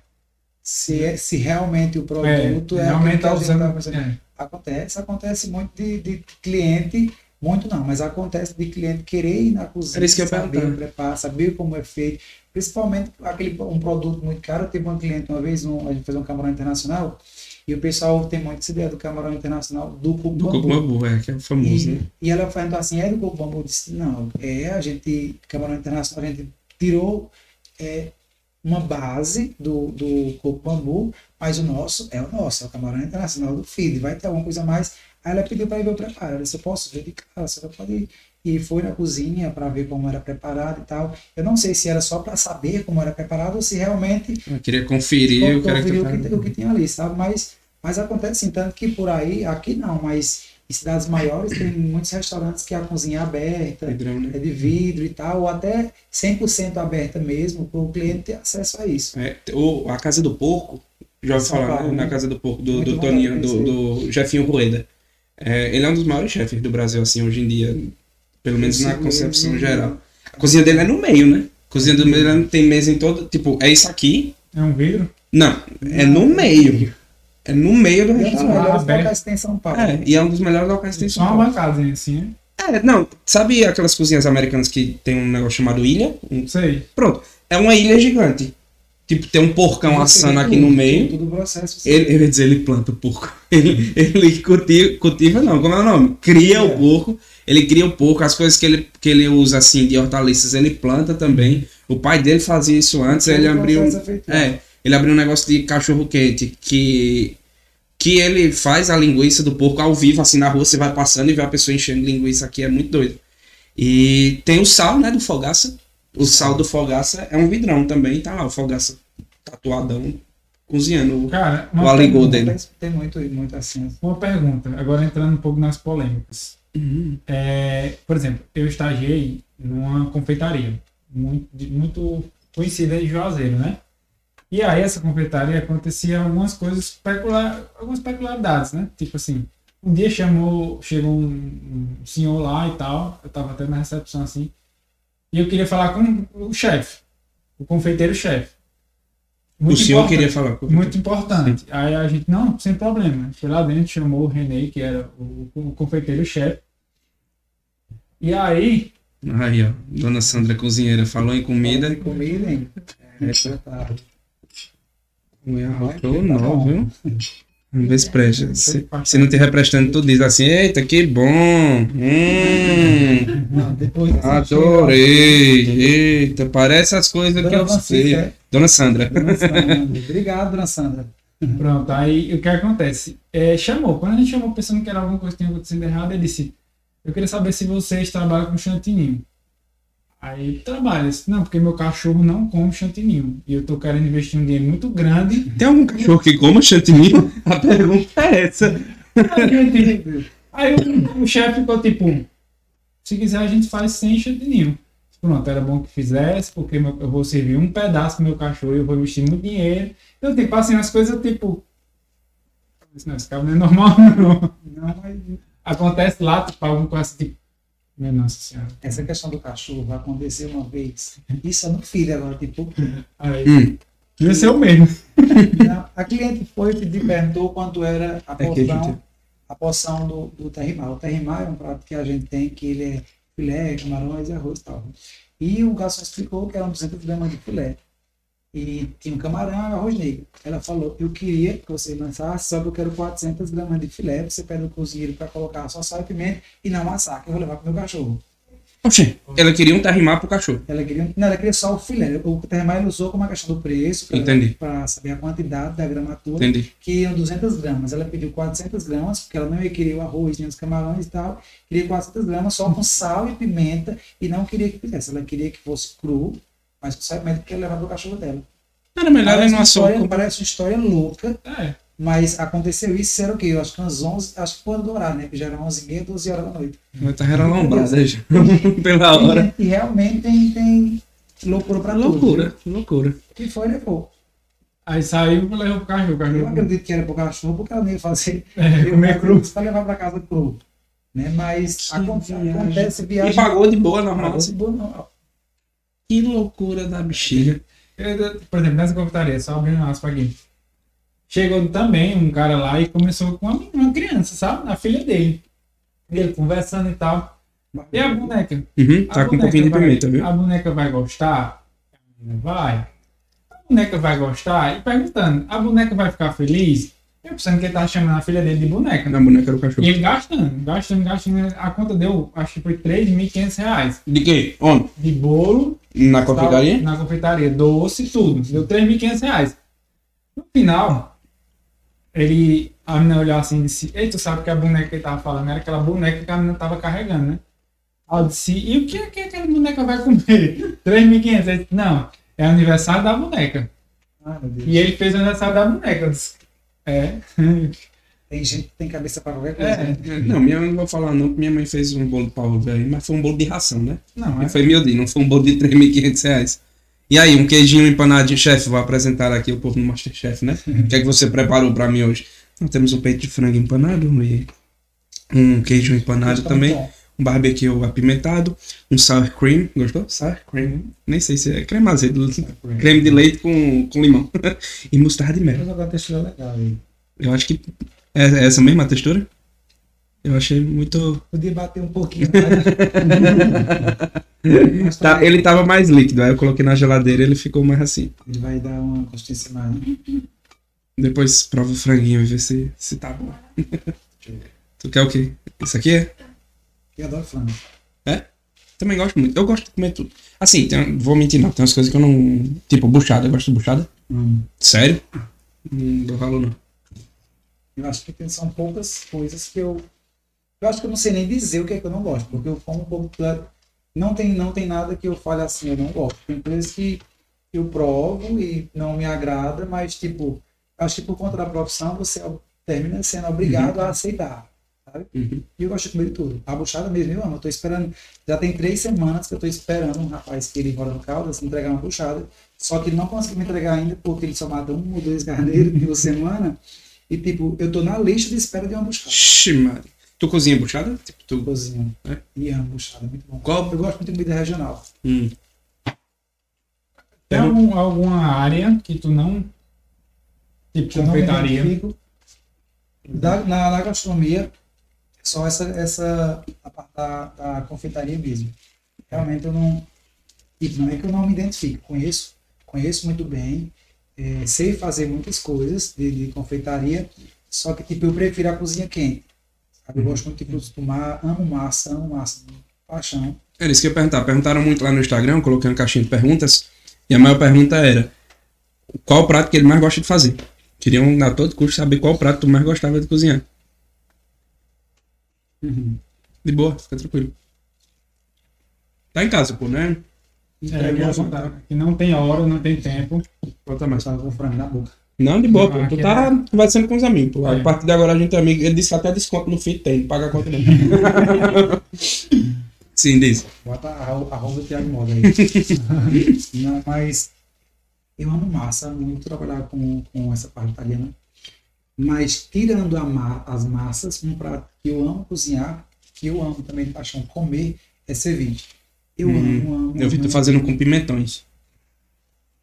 Lá no, no, no Filho a gente faz um bem tradicional mesmo. Ele só vai pimentões, cebola, eh, gengibre, limão, sal. Então ele é bem tradicional, mas é muito saboroso. É um, se você perguntar, Rafael, qual é o seu prato favorito, eu vou dizer ceviche. De fazer ou de comer? De comer. Ah. Agora, de preparar, eu amo massa. Amo massa. Inclusive agora na pandemia, ano passado, até coloquei durante seis meses ainda um delivery de massas em Barbalha, que era o Tio Coruja. Precisei fechar porque não estava dando para conciliar o, o, o restaurante, quando o restaurante reabriu, foi a época que o restaurante ficou fechado. Mas eu amo muito trabalhar com massas. O filho ficou trabalhando com delivery no, durante Nós ficamos, acho que durante dois meses só, Hum. depois fechamos. Até reabrir. O Bull foi quem ficou durante toda a pandemia funcionando. Hum. Qual o melhor restaurante de massas da região, na tua opinião? Rapaz, um restaurante de massa, aqui a gente só vai ter o Pasta Pizza, que é um restaurante que ele é direcionado a isso mesmo. Então, não tenho como dizer qual o melhor, porque eu É acredito só que tem dele. Mas tu gosta do Pasto Pizza? Gosto, gosto. Conhece? o che- É um chefe ou uma chefa? Eu não conheço a pessoa responsável pela cozinha de lá. Mas a comida, gosto da comida. Inclusive, fui lá tem poucos dias aí. Gosto muito de comer a massa de lá, é muito boa. E eu acho que precisaria, precisaria de outros Pra ter mais. Para ter, pra ter é, é bom quando você tem a concorrência, que eu acho que você tenta fazer, você faz algo melhor. É, tenta- É mais desafiado, é né? mais desafiador para você. Mas tem, tem, tem a forneria, né? Assim. Tem um pessoal que Tem tá a- fazendo um rodízio parecido, assim, né? É, porque quando você fala casa de massas aqui, você imagina logo casa É, vem logo Tem esses outros, digamos assim, um pouco menores, mas se for para responder a melhor, então fica com o participante. Que eu conheço, né? Diga assim, que eu, É, que eu- Eu gosto de ir para a forneria, eu conheço é, é, o restaurante, mas ainda não tive a oportunidade de, de, de provar alguma coisa de lá. Então Entendi. não posso, não posso falar assim qual seria, mas E sushi, qual é o melhor sushi que tu acha? o Porque assim, sushi foi um negócio que virou moda também, né? E, e nunca caiu, Pode mas. ser mais de um, né? Não, porque, É, não precisa aceitar só um, não. É. O nome dele é muito forte, né? Não, eu, gosto, eu gosto, eu gosto muito de pedir no King Mac. Uhum. Eu gosto muito do estilo lá. Sabe? Eu, eu, sou muito assim, de tipo, se eu gostar de, de, de um produto de uma casa, eu sou muito de estar De ficar sempre ali, repetindo, sabe? Não, sou de- eu gosto de provar vários sabores, mas se eu me identificar com alguma coisa, eu quero sempre dali. Então, sempre quando eu quero comer sushi, eu quero pedir, eu sempre peço de lá. Gosto bastante, é muito bom de lá. Entendi. Hum. Falando em moda, esse negócio de cozinha é meio o chefe de cozinha, né? Levar o nome chefe de cozinha é um negócio que é meio glamouroso. Até depois do Masterchef, aí o, o Jacan todo empacotadinho, bonitinho e tal. E por o que tu tava falando, não é, não é bem assim na hora do vamos ver, né? Porque na cozinha, a cozinha é um lugar meio, meio punk de ficar, né? É meio complicado. Você tá ali na cozinha, as pessoas acham que é só glamour, sabe? Só vê, o cliente mesmo, ele só vê o que você apresenta, o prato finalizado, mas existe todo um processo ali por trás, né? O, o que a gente tá na cozinha, a pressão da cozinha, o calor. Então, não é o que as pessoas imaginam, não é esse glamour todo que as pessoas imaginam, é muita lavação de louça, muita coisa pesada ali dentro. Pela tu- tua história, né? Tu falou aí que começou lavando louça. Tu até falou nos bastidores, né? Tipo, o pessoal vê que a gente já tá aqui no nível, já ganhou o título de chefe.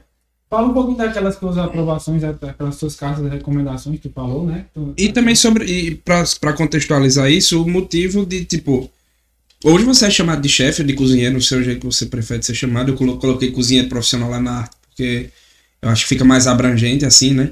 É, mas, tipo, tu fez faculdade, tá fazendo, e a questão da, do- das recomendações que tu tem internacionais, né? Não, então, é, eu não fiz faculdade de gastronomia, na verdade eu comecei a fazer farmácia, passei, passei um semestre meio, tranquei, de, tipo, não identifiquei, e quero muito fazer a faculdade, por uma questão mais pessoal mesmo, certificado, mas tipo, as- o que as- muitas pessoas não sabem é que a faculdade ela não lhe, não lhe, lhe transforma em um chefe de cozinha. Uhum. Chefe de cozinha é algo que você, é um título que você recebe depois de muita experiência né? É, eu tive a oportunidade, como eu falei antes, de, de ir para fora do Brasil e tal. Então lá foi, foi onde eu ganhei experiência. Quando eu vim para cá, tive a oportunidade também de trazer dos dois restaurantes que eu trabalhei lá essas cartas de recomendações que para mim é como para mim eu tenho como se fosse o, o meu certificado, Sim. sabe? A minha graduação ela tá ali porque é um sinal de, de experiência confirmada, sabe? E tipo, muitas pessoas não, não, não sabem que a faculdade ela não vai lhe transformar no chefe sabe? Você sai de lá como gastrônomo, não vai lhe ensinar também a cozinhar, porque a faculdade é um curso teórico, onde você vai aprender técnicas, teórico não, desculpa, é um curso técnico, onde você vai aprender técnicas de gastronomia e tal, Uhum. o básico do, do as técnicas básicas da culinária, A história da cozinha. a história da cozinha, tudo. Você vai aprender a parte é, é, técnica e teórica. A questão prática mesmo tem que ser É, ver. ali né? no dia a dia. Sim. Sabe? Aí você, tipo, você pergunta, você gosta de de chefe cozinheiro. Eu sou cozinheiro. Sabe? Eu me considero cozinheiro. Eu acho que, que todo chefe de cozinha tem que ser o cozinheiro. E outra, a questão do encanto, né? Por exemplo, é, como eu falei, eu, eu me encantei por cozinha, por unidade de alimentação. Eu fiz a faculdade de nutrição. Dentro da faculdade, unidade de alimentação, eles mostravam como se assim, tipo, você vai fazer ficha técnica, você vai ser coordenador, chefe lá do, do, da questão de controle de qualidade, tudo mais, passo, passo, passo, passo, beleza? Quando chega, e eu comecei, eu odeio isso. Bicho, eu vou ficar nisso aí, eu quero é clínica, entendeu? E passei minha faculdade todinha, clínica, e não quero ano. Odeio ano. Quando chegou no estágio, que eu vi aquele, aquela energia e tudo mais, que eu comecei a, a- Eu fui pra. Tipo, chegava, era pra mim entrar uma hora da tarde. Eu entrava 10 horas da manhã, e era pra sair 5, eu saí 8, 9 horas da noite. E o, o, nutricionista, vai embora, vai embora, vai embora. Só Quando você está em algo que É. você gosta, é muito, é muito, É, é muito diferente. Então, tipo, na faculdade, eles deram a teoria, a teoria pra mim não bastava. Eu achava que era Assim, tem que, tem que, tem que ter prática, tem que praticar. Se você quer, tem muitas pessoas, eu escuto muito de, de, de pessoas que fazem faculdade que acham que quando sair de lá vão ser chefe, não vão trabalhar muito, vão só mandar É, tem essa e ter um salário lá em cima, que as pessoas imaginam isso, que chefe É. ganha 10 mil Que reais, tu vai chegar, vai ter uma sala de vidro bem no só meio da cozinha. mandar, sabe? Não é responsabilidade do chefe. Primeiro que você precisa dominar 100%, para você chefiar uma cozinha, você precisa dominar 100% ela. Todas as etapas, de lavar o prato, lavar o chão, até fazer a finalização do prato. Ali, ali por tudo. Deu, Esse é o nome, né? deu merda em qualquer coisa, você. Você é o chefe, se vire, meu patrão. Na verdade, quando a gente fala deu merda, pode dar merda dentro da cozinha, mas pro cliente não tem isso. Não. O, o cliente Dá a pediu, portinha tem que pra lá, sair. né?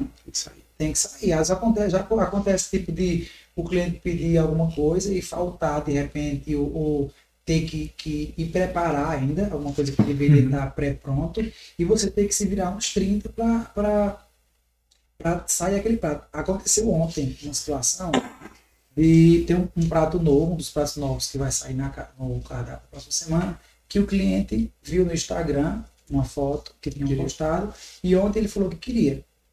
E eu tava com tudo pronto, só que me faltava justamente a macaxeira. E tipo, era um, Ia lançar, eu queria é um prato que vai sair. A gente fez essa semana o lançamento desse prato. Então, o que, é que acontece? Saíram, a gente se preparou, vendemos bastante, foi muito bem aceito. Só que ontem a gente não estava preparado e o cliente disse que queria. E o garçom lançou e eu disse, meu Deus, e agora? Aí eu fui e falei, não, dá certo, eu tô com material e tudo. Só que eu não lembrava que estava faltando a macaxeira, que era só para fazer uns chips de macaxeira, que vai em cima. Isso, quando eu olhei no relógio, eram 10 e 2. Eu digo, meu Deus, e agora? O que, é que eu vou fazer? Já estava com mais ou menos uns 10 minutos que eu tinha aceitado o pedido e que, que o cliente queria sair. Aí as meninas disseram, tu coloca uns chips de batata ou de qualquer outra coisa. Eu digo, não, mas o cliente está esperando isso. Aí eu tive que pedir para a menina que trabalha comigo, ligar para o cara da, da Delicatessen, que ele frente, que eu sabia que ele estava lá ainda, para vender a gente uma macaxeira, esse restaurante lotado, que ontem lotou, para vender uma macaxeira, para a gente ver, fazer chips e, e fazer o prato para o cliente. Uma caixeira é um negócio que dá trabalho de fazer também, Sabe? né? Não, mas não ia dar trabalho porque era só Era os só chips. É a questão de, de quando, dessa questão que a gente estava falando de dar merda na cozinha, só É. que o cliente não tem culpa. A gente tem que estar preparado ali para desenrolar tudo e o cliente quer receber o que ele pediu. É porque o chefe não é só um cozinheiro. Quando ele tá lá dentro, ele é um gestor, né? Ele, é um ele tem que gerir tudo que tá a cozinha, acontecendo. na né? verdade, ela, é- ela, é- ela é um negócio, ela é um negócio, eu sempre falo assim, que é um negócio nosso. Sabe? Tipo, é uma empresa que ela está dentro de uma empresa. O restaurante Uhum. Em si está funcionando, mas a cozinha é uma coisa à parte, que você tem que, que, que, que dominar e se sentir o dono. Tipo, eu passo mais tempo na cozinha do que em casa. Sim. sabe? Passo, é, é, eu chego no restaurante, tipo, eu sou o primeiro que chego, um dos primeiros que chego, um dos últimos que saio, sabe? Quando chego em casa, que eu me deito na cama, eu digo, pronto, agora eu vou descansar e começo. Mas e o prato de amanhã? Aí, até o momento que você está em casa, você, pelo menos acontece comigo, de estar ligado no que eu tenho que fazer no outro dia, de pensar na criação de pratos, que é aí onde vem aquela questão que você perguntou antes, e como faz para criar novos pratos e tal? A gente usa o tempo da gente livre para poder pensar, começar a imaginar, que primeiro vem na cabeça para depois colocar em prática. Vai ter mais E- frango. Eita, comida. É mais frango. Foi bom, né? Ficou massa. então é, é, é, é isso, passa muito tempo mesmo. Tu não tem medo, porque assim, cozinha é muito. Eu acho que tem que ter muito amor, né? O que tu vinha falando desde o começo. Tu não tem medo de uma hora, tipo, virar tanta obrigação que vai, tipo. Já tá puto da vida, com perdão da palavra aí. Tá, tipo, um dia pegar assim numa veia ruim e não cozinhar que presta. Não, já aconteceu de eu ficar muito estressado, estressado e falar, não, não, eu vou sair, eu vou sair, não quero mais não, não, não dá certo, não dá certo. Sabe, mas é como eu sempre falo, eu acho que, que primeiro o cliente não tem culpa do meu estresse ou de tudo, e você Uhum. tem que fazer não só, não só como cozinheiro, mas em outras profissões, você precisa trabalhar com vontade, com amor mesmo, sabe? Uhum. Se você tá ali, aconteceu outra situação comigo, de um estagiário chegar para mim e falar, ele estava fazendo estágio, e eu perguntar, qual, o que é que você quer seguir, assim, na- depois que você se formar? E a pessoa olhou para mim e falou, eu não sei ainda o que eu quero. Ele estava no segundo, acho que era no segundo semestre, se não me engano, de gastronomia. E ele falou, não sei ainda o que eu quero. A única certeza que eu tenho é que eu não quero trabalhar com a cozinha. Eu disse, mas, mas como? Ah, porque tem outros, outros. Eu sei que tem que tem outros, outras, Caminhos. outros caminhos que você pode seguir, mas se você está no, no ramo da gastronomia e não se identificar com a cozinha, mesmo que nada. Tá. Tem pessoas aí que, que, que dariam a vida por um curso. Essa Com pessoa certeza. paga o curso dela, não, é bolsista, ele paga o curso. E eu falei que tem pessoas que, que dariam tudo. É. Que amam realmente cozinhar, mas não tem condições de fazer uma faculdade. Porque a faculdade também Mas, ela é muito cara. Ela é muito cara. Ainda mais para o estilo de vida que a gente tem aqui. Sim. Sabe? Eu acho que é um, não, não se compara a, a outras faculdades como medicina, direito e tal, mas dessas faculdades mais, mais tradicionais, Ela é das cara, mais né? caras. Qual, qual foi o melhor restaurante que tu já conheceu assim na vida? Tipo, com exceção do Feed. Porque ele pode dizer, foi o Feed que eu tô lá. Não, Mas- se eu vou falar, o melhor restaurante seria Tasca Beirosa, o restaurante que eu, que eu trabalhei. Que é o do irmão da mão. Não, foi o primeiro. O primeiro. o primeiro.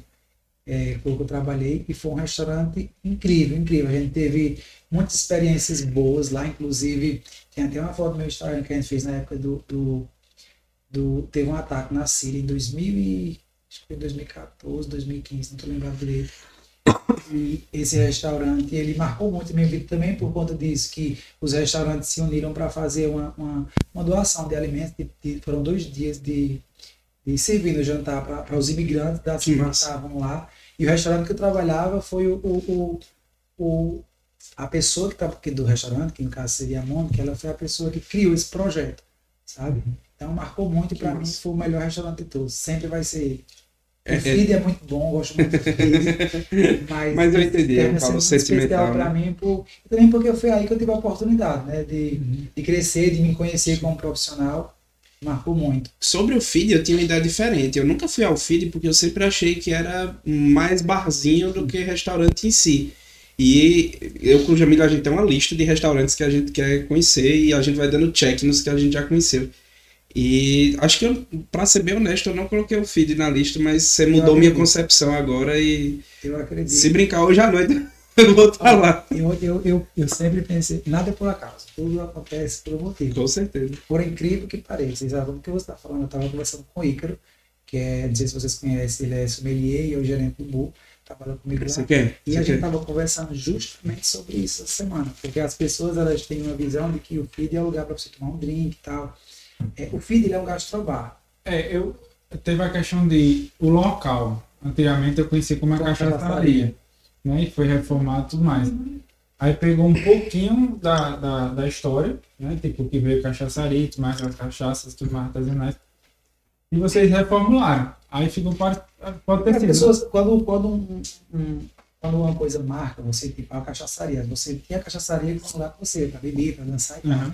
Então, por mais que, que tenha havido outro, outro, outra proposta, as pessoas até hoje ainda falam, ah, é lá onde era a cachaçaria. Então, fica É. aquela coisa, sabe? Só que, tipo, é, o gastrobar, o que, o que é isso? O gastrobar é você trabalhar com referências, no, na, essa parte da, da cozinha, trabalhar com referências gastronômicas. Uhum. É um lugar para você ir provar drinks, provar, provar, provar comida, tipo, a gente trabalha com referências, com várias referências. Tem a comida baiana, tem o ceviche peruano, tem o filé francês. Então a gente trabalha, a gente quer passar para o cliente essa ideia também de que você pode comer. Só que as pessoas pensam igual a você. Muitas pessoas. Teve uma cliente que no dia que eu estava conversando com ele, isso tem, se eu não me engano, três dias ou quatro dias. Hum. Eu fui lá fora falar com o cliente e a cliente disse exatamente isso. Ela pediu um carré e ela disse que só pediu porque ela estava com muita fome. Ela foi lá para beber, estava com muita Uhum. fome, pediu carré. Estava ela e mais oito pessoas mais ou menos Carré de cordeiro, é? carré de cordeiro. E quando ela pediu, ela me chamou para elogiar, falar que estava muito bom. E ela disse: Eu não sabia que vocês vendiam comida.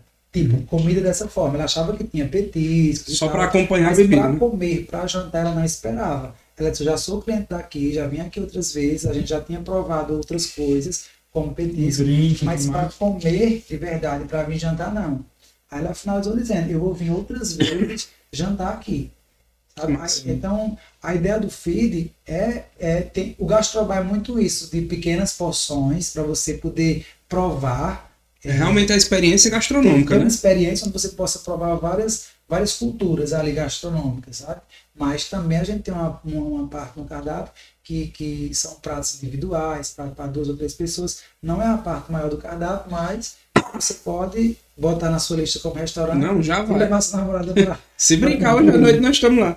É, e eu digo isso até mesmo para ajudar, porque vocês podem bater mais nessa tecla de experiência gastronômica que envolve drink, que envolve a comida, envolve tudo. É, mais do que o jantar em si, porque, por exemplo, quando eu vou no Pacha Pizza, eu vou atrás de jantar e eu saio de lá ah, morrendo. No feed, eu acho que eu não vou assim. Eu vou pra provar muita coisa do cardápio, pra conhecer. Você já me ganhou com ceviche e com acarajé. Eu vou lá comer duas coisas diferentes, eu vou comer os dois de uma vez só, no mesmo dia. Você vai amar. E é isso, não? Ah, eu pensei que ia falar alguma Uma coisa. do grupo, eu, né, do grupo Dom, é, o que tem mais pratos gastronômicos assim, eu acho que é o feed, né? Meu filho. é. Porque tem o Bull, é o Bull. O bom é mais é caro, mais caro. cortes especiais. Além do hambúrguer, vende também. Vende o corte em si, né? O Carne. campeante, o Vende lá. chouriço. Um, um número de cortes bem. E o Dom Boteco que é. É já ali já é conhecido, mesmo, não dá nada adianta colocar nada gastronômico ali, porque ali já a visão é É básico. né? beber. É, é, no caso, o Dom Boteco é aquela coisa mais boteco, né? É, vai pra beber, petiscar de verdade, sem se preocupar muito com, com, com Geralmente o eu glamour vou, gastronômico. né? geralmente eu vou lá porque a cerveja é boa, bem gelada e ainda Bem tem atendido. e os petiscos, né? É, Que tem, que passam que eu Eu acho- acompanhamento. Eu falo Thiago porque na minha cabeça quem tá mais à frente é quem eu mais conheço, assim. Mas eu acho que todo o grupo sou, acertou muito, sabe? Assim, acertaram em fazer um boteco, acertaram em fazer. Agora eu tô sabendo que eles acertaram em fazer uma experiência gastronômica legal. E acertaram em fazer uma casa de, uma casa de carnes legal, com parrilha, com essas coisas que a gente não tinha por aqui, né? Churrascaria tem muito, tem arroda aí. Mas a gente não tinha uma experiência de churrascaria como é o Bu. Os cortes de carne. Os cortes diferenciados, Você, é. escolhe o corte e, o, e, a pessoa responsável pela questão da parrilha, ela faz para você ali. É, a- é, é da parte da parrilha. Eu acho que vocês conhecem, Sim, mas sim. tem um vídeo aberto, o cliente pode estar acompanhando o processo, sabe? São cortes especiais, cortes muito bons. É carne de qualidade. Tu sabe se ela tem o Wagyu? Não sei dizer. Sou Eu louco pra que não, provar. mas do bolo não tenho Nunca. certeza. Já comeu? Não. Deve ser. Bicho Wagyu não. é, é um boi japonês que escuta música clássica, massagem. Ah, você tá querendo um E- não, pô, mas tem, tipo, chega, mas chega aqui, por isso que boi eu tô perguntando. Não, não vem o boi, pô, vem o corte, ele vem do Ele Japão. escuta a música lá. Não, eu sei, Ele escuta a escutou música lá, lá. eu sei que eu digo, mas o que escutou lá é que Mas enfim, ele tem um, um grau de marmoreio, assim, de gordura entremeada na carne, diferenciado e tal, e sei lá quantos mil reais é o quilo, sei lá, deve ser mil conto o quilo, não sei. Essa carne. Aí dizem que é muito bom, bicho. Eu sou doido pra provar. E, mas era como eu tava dizendo, vocês conseguiram trazer é, uma experiência que a gente não tinha por aqui. Porque churrascaria, churrascaria, churrascaria em todo canto. A gente tinha churrascaria, tinha ah, lugar que vendia acarajé, vai, que é até difícil de conseguir aqui, mas tem um pessoal até fazendo delivery que eu vi. E. Mas vocês conseguiram juntar tudo realmente numa experiência bem legal, né? Bem A legal. ideia do FID é justamente essa, a gente levar uma experiência diferente das outras, o que a gente já tem aí. Né? Você tem casas que são, que são só de massas, outras que são só comida japonesa e tal. A gente, a gente não tem comida japonesa, mas a ideia do FID é trazer um pouco tudo, Uhum. sabe? Poder passar para o cliente uma experiência completa. E eu acho que tem espaço, a região merece, sabe? A região merece receber coisas cada vez melhores, assim. Tô falando nem de glamour, nem de nada, tô falando de qualidade mesmo. Saber que é, à frente da cozinha tem uma pessoa que se importa, que tá preocupada com o que tá fazendo, que coloca amor naquilo. Que eu sei que se eu for lá agora comer, eu vou ter um, um produto desde o começo de qualidade até Uma preparação de né? qualidade. Assinatura. É, e a assinatura dele, não pelo glamour, tipo, a gente tem a assinatura do chefe, mas a assinatura do cuidado, do carinho que ele que traz. Tudo, né? desde, desde o, do, da escolha do produto. É, a gente trabalha realmente com produtos de qualidade. Eu, eu, eu sempre gostei muito desse, de, de, de, da qualidade em si, tipo, não sou de estar preparando. Eu posso preparar, fazer uma preparação com um produto mais inferior, mas tipo, eu não vejo o preço no final, eu vejo a qualidade que eu vou dar ao meu cliente, que eu acho que é o mais importante, que o cliente ele paga por qualidade sabe? Você precisa passar isso para ele. E lá no FID a gente tem isso desde a da escolha dos produtos até a finalização e a preocupação que a gente tem quando está preparando o alimento. Legal. Falando em preço, eu lembrei do negócio. Já comeu trufa? Já. Trufa, o povo, quando eu falo trufa, o povo olha assim, acho que tu nunca comeu trufa não, de maracujá e de coco. Não é essa não, cafuçu, velho. É trufa, é um cogumelo, é diferenciado. Precisa de porcos para encontrar Muito trufa. caro, Caríssimo. É muito caro. Já vi que tem uns porcos que farejam trufas, né? Tipo, é assim que eles, que eles pegam em algumas regiões. Tem um porco que fareja a trufa, ele sente o cheiro característico, o cara vai lá e colhe. É muito doido. São, são as- né, exóticos, né? As- É. Os produtos exóticos que tem por aí. Tem, algum, tem gosto parecido com alguma coisa que a gente conhece? Que nós pobres mortais conhecemos? É, é, é, Trufa é é, trufa. é aquela coisa que eu tava falando pra você. São sabores.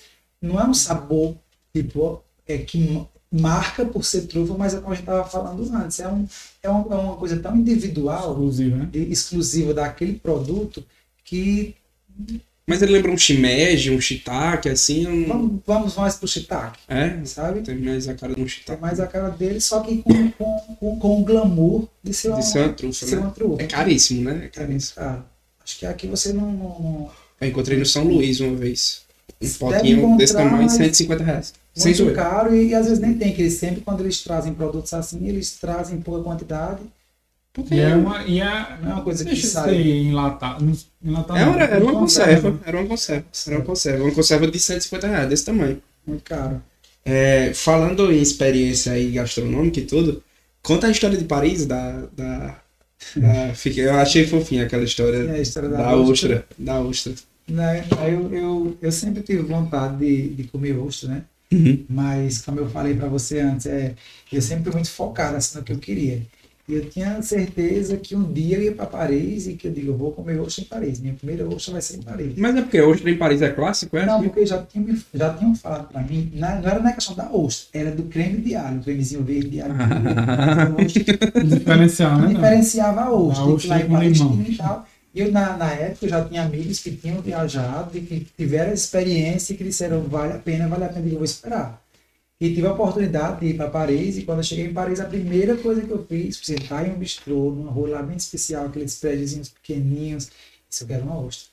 E comi, foi uma experiência incrível, incrível, incrível, incrível, porque o sabor é muito especial, realmente essa, esse creme de alho verde, que eu não sei como que eles conseguiram fazer, mas era um creme de alho verde, estava muito saboroso. A ostra em si, realmente era ostra, não tinha muito, muita diferença de outras que, que se encontram por aí, porque depois dessa eu comi, mas no contexto geral, a ostra, o creme de alho e Paris foi, Paris, né? foi algo que- marcou de verdade. Meu amigo, eu podia estar comendo pão de queijo, se fosse em Paris eu tava feliz, tá doido, né? Paris é um lugar muito especial, muito... Tu já foi a algum restaurante premiado, Michelin? Não, não tive ainda condições para isso. Ai, ainda. né? É meio. Mas é foi, foi em outros restaurantes muito bons, sabe? Premiados ainda não. Uhum. Mas vou chegar lá ainda. Eu, vou, eu tenho muita vontade de, de, de conhecer o do Alex Atala aqui em São Sim. Paulo. Também não conheço São Paulo. É- seria um- um- um- uma opção de, de restaurante premiado que eu gostaria de Ele tem uma estrela, né? É, acho que sim. Ele ganhou uma, se não me engano, tem um, é, acho que foi um, foi.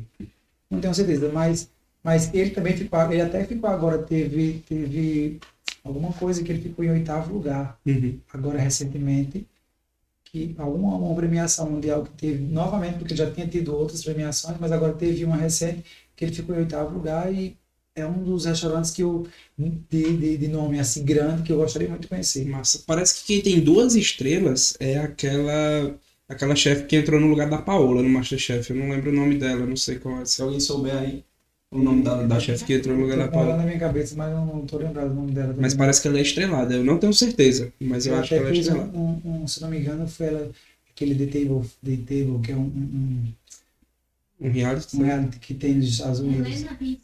Helena Rizzo. É ela mesma. Ela fez, ela foi jurada de, desse, desse reality. Ela é muito massa. Eu, eu gostei dela. Assim, eu comecei a acompanhar pelo Masterchef. O que, é que tu acha do Masterchef, hein? Eu gosto, já tive muita vontade de participar. Uhum. Pensei muito, muito, mas hoje, hoje nem tanto. Na época eu, eu- porque eu sempre tenho uma, eu sempre tive uma dúvida em relação ao MasterChef sobre a minha participação. Porque eu já li o, o, o regulamento de uma ponta a outra e lá eu vi que tipo no, no MasterChef profissional você precisa ter experiência comprovada, tipo o certificado, se eu não me engano, da graduação. E nesse caso não posso, porque eu não sou graduado.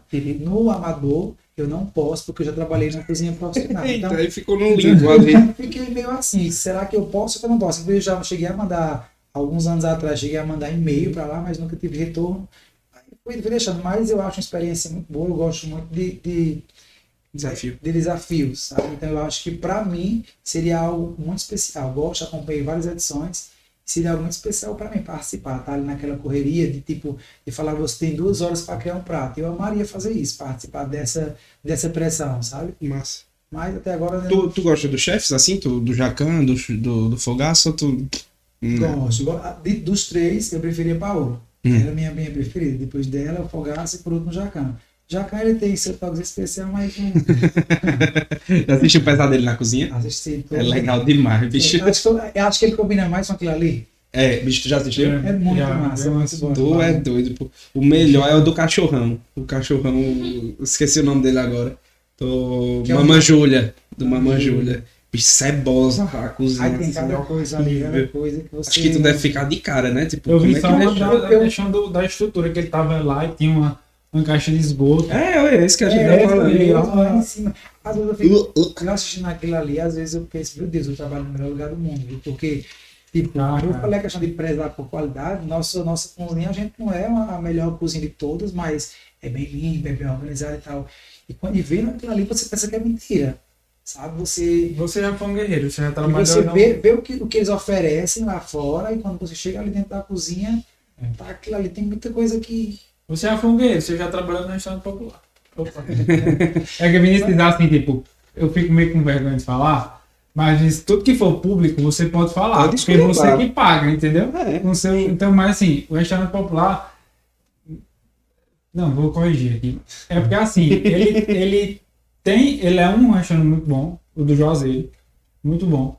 Mas ele tem suas conformidades de questões ergonômicas, falando bonito aqui da, da, estrutura em si. Isso. Entendeu? Mas é um restaurante montado, que dá pra ter uma experiência muito boa. Mas Isso você já foi um guerreiro, trabalhar naquele. Muito grande. Mas, por ser público, eles conseguem Não pegar um negócio bom e fazer. É, não, ele conseguiu fazer. Não quer dizer que, que por, por ser público seja ruim. É. É, é porque é, é complicado também de encontrar profissionais. Eu, quando eu tive essa oportunidade de trabalhar na Chão Popular, é, quando eu cheguei lá, eles eram muito basicão, sabe? Tipo, arroz, feijão, macarrão e carne cozida. calabresa. E a mariolazinha de sobremesa. aquilo ali. E quando eu cheguei lá, é, Solange, na época, era, não sei se ela ainda é, mas ela era a coordenadora do, do eu disse, eu posso fazer algumas mudanças assim no cardápio? Ela disse, pode, você pode ficar à vontade. Até no produto. Então, tipo, quando a gente fazia um- um- um- uma carne, sobrava essa carne, essa carne, o que sobrava, eu processava, fazia alguma coisa para transformar É, entendi. molho. E, tipo, esses seis meses que eu fiquei lá, acho que foram dos, dos seis, do tempo que eles tiveram a oportunidade de provar, outra, de sair do, do padrãozinho que já tem, que era arroz, feijão, porque todo dia eu tentava fazer coisa diferente. A salada, uma salada diferente, pedia para elas fazerem um corte do tomate diferente, que isso, para casa, no caso do, do, do restaurante, financeiramente não, tinha, não, É, não ia mudar faça muito. com o que você tem. Tipo, é, é, eu acho que. É você usar o que você tem, mas você trabalhar com amor, com vontade. É, é ter Tanto que criatividade, né? Quando eu fui sair, eu pedi para sair porque realmente estava muito cansativo e estressante para mim, mas porque inicialmente a gente fechou um contrato de seis meses. Mas quando eu falei que sair, todo mundo tem para me ficar. Todo mundo tem para me ficar, só que como eu trabalhava, meu trabalho mesmo era no, no, no restaurante à noite, eu não podia fazer essa troca. Eu acho que a tua passagem lá impactou até lá fora o cliente. Porque assim, é um cliente que, vamos dizer assim, é exigente, né? Você vê que é, um- E é, bicho. é- É, Paga num real. não, in- incrível, incrível parece. Mas acho que não é questão de quanto você paga. Mas restaurante mesmo assim, Mas eu aí você não está oferecendo produto, você está Ah. oferecendo produto. É. Quem, está cobrando um real é você, o cliente ele está lá para pagar. Você vai oferecer isso, isso, isso, então até um real. Então, por exemplo, a- é por trás, por exemplo, tem que trabalhar com agricultura familiar, tem que. É obrigado, né? É obrigado. Tem, assim, não é obrigado, mas tem que ter uma porcentagem de, de agricultura Sim. familiar. É, às vezes tem coisas que faltam, né? Tipo, muito, por exemplo, carne, algumas, alguns, re- algumas coisas são um recurso mais difícil de encontrar, que falta. E às vezes você tem que, como ele fez, entendeu? Tipo, Se hoje não tem né? carne, mas vamos fazer um arroz diferente, entendeu? Tipo, não é fazer qualquer coisa não tem É. carne, vamos fritar um ovo e mandar. Não. É. Ou Poderia fazer, seria uma opção se realmente não tivesse alguém que se importasse. É isso que eu dizer, são poucas pessoas que se importam. com, com, com, com o consumidor final, independente dele estar pagando um real ou não. Porque, tipo assim, o preço não é o cliente que coloca. Quem colocou foi o restaurante popular. A ideia é realmente oferecer um- Alimentação. um- uma alimentação com um custo barato para o consumidor final. Mas se você está oferecendo aquilo ali por um real, Nossa, então. É, é incrível quando a gente vê que uma pessoa, tipo, vendo, falando aqui, que pensa no consumidor final. Porque assim, ponta, trabalhar por trabalhar, Todo mundo exemplo, faz. todo mundo trabalha. trabalha. Agora dizer assim, por É exemplo, difícil, né? chegar no restaurante popular, ou chegar, por exemplo, no feed, que a gente vai pagar um prato mais caro que tiver no feed, o importante é o consumidor final. É. Tipo, o seu trabalho vai ser baseado em cima do, do consumidor final. Eu poderia dizer assim, o que trabalha por trabalhar, diz assim, ele está pagando um real. E só ia se importar com o que paga 200 É o reais. que eu falei, né?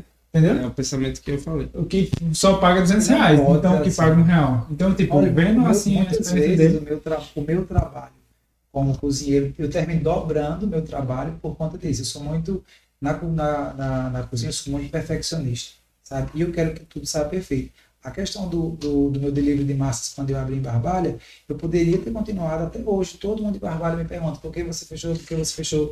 Graças a Deus a porta ficou aberta lá, qualquer momento eu posso voltar. Mas eu, eu, eu fechei porque eu não tinha como conciliar com o restaurante.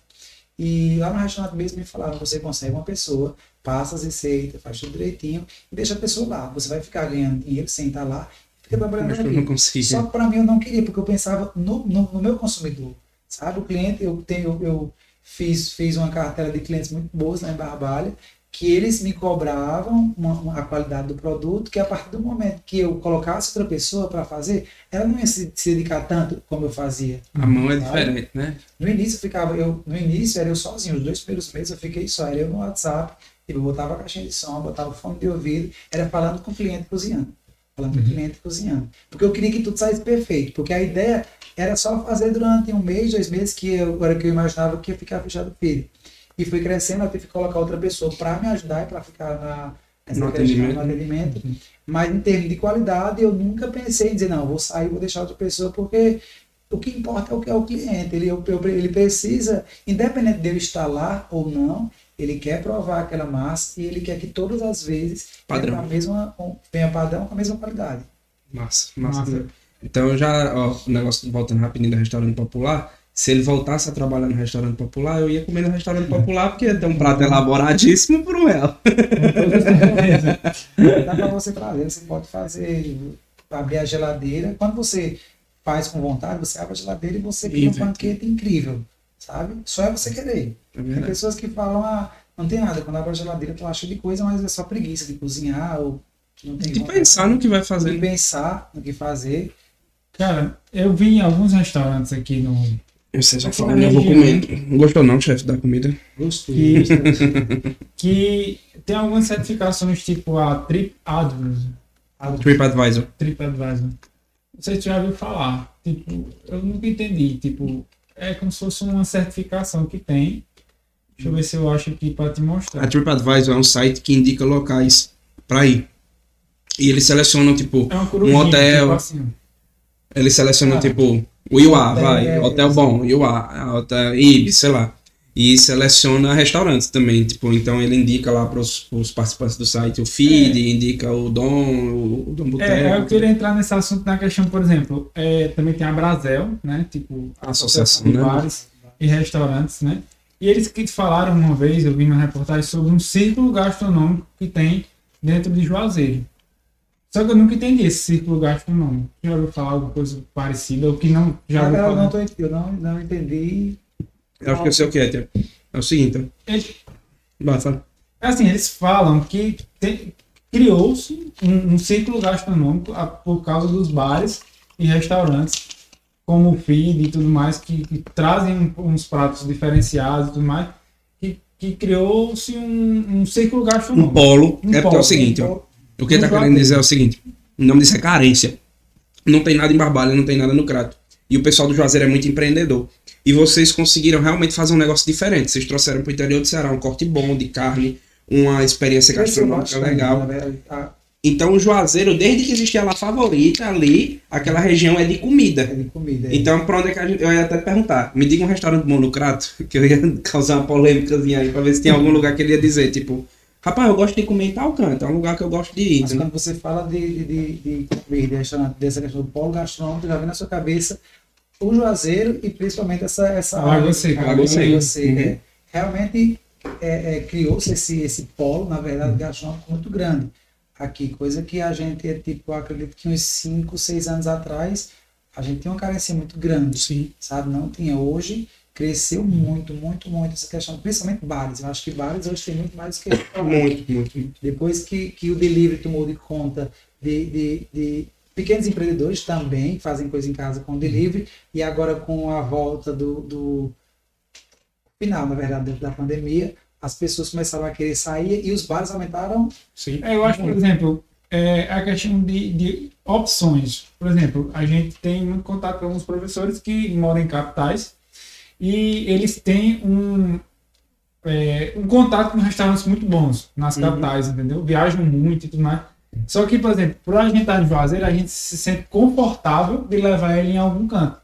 Entendeu? Inclusive, vamos anotar o filho para. É, tem que levar o pro... Bicho, tem A gente terça-feira. tá fazendo assim, sabe? Levando os professores. Toda terça vem um professor da aula, amigo nosso, que é lá de Recife. E ele é louco por massas e ele ficou viciado no parte pizza. A gente tem duas massas muito boas também. É, e eu sempre fico pensando, pô, onde é que eu vou levar? Já levei no Sirigado, que, que eu gosto bastante também. Já levei no Pache Pizza. Aí eu disse, pô, onde é que a gente vai agora? Aí fica Tiago, aí Tiago disse, não, não, não bar beira de esquina aí onde tiver. Só que agora a gente tem a ideia do feed, que é um bar legal. É, a gente tava querendo turar. E tem a-. E tem a, a questão gastronômica forte, que agora eu acabei de descobrir, entendeu? Então ele vai comer bem e vai beber bem lá. tem muita, muita, muitos projetos que a gente tem pro feed para essa questão de, de comida boa mesmo, sabe? Tipo, a gente tá tem um projeto das massas, que ainda está no papel, mas a gente tem, quer fazer uma carta só de massas. Tem um rodízio que está vindo aí também com tudo, que vai ser um rodízio Oh, de camarões. Oh, São só pratos com camarão. Acho que provavelmente até daqui acho que umas duas semanas já deve estar funcionando. Então, assim, a gente tem muita coisa boa vindo por aí que as pessoas é, não, não, não, esperam do feed Uhum. é, essa questão gastronômica. Vem mais como, como drink, bebida, baladão. Então, Terça-feira lá é aberto? é, a gente fecha só na segunda. Foi combinado, terça-feira nós estamos lá. Agora é quarta, viu? É quarta, então quarta-feira É. nós estamos lá. Pronto.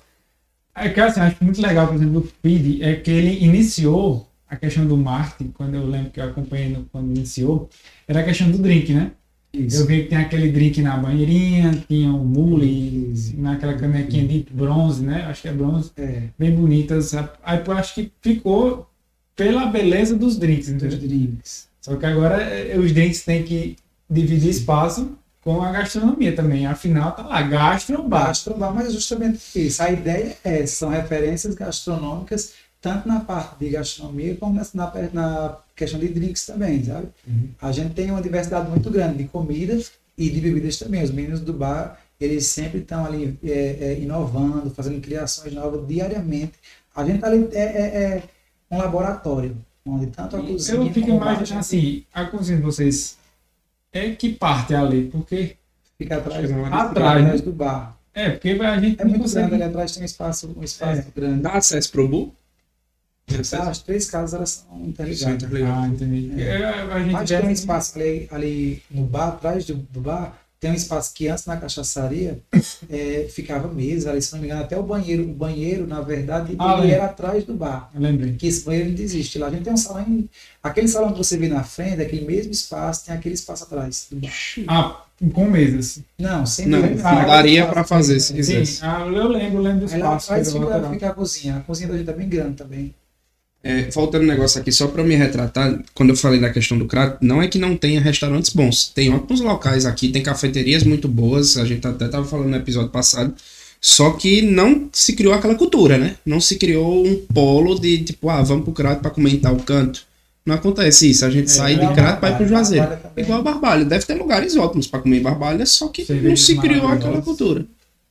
Barbalha dá tem cerveja. Cerveja. cervejaria, né? É a, a do Porto. Do Porto. fico- É lá em Barbalha. É lá em Barbalho. A produção lá. É- Vocês vendem, vocês vendem curato lá, né? Vem. Legal. que é a cerveja artesanal, né? Ei, é, até pra gente finalizando, aquela história que a gente tava falando do caranguejo. Tu grava um vídeo ensinando a comer caranguejo, eu fiquei brincando e tudo.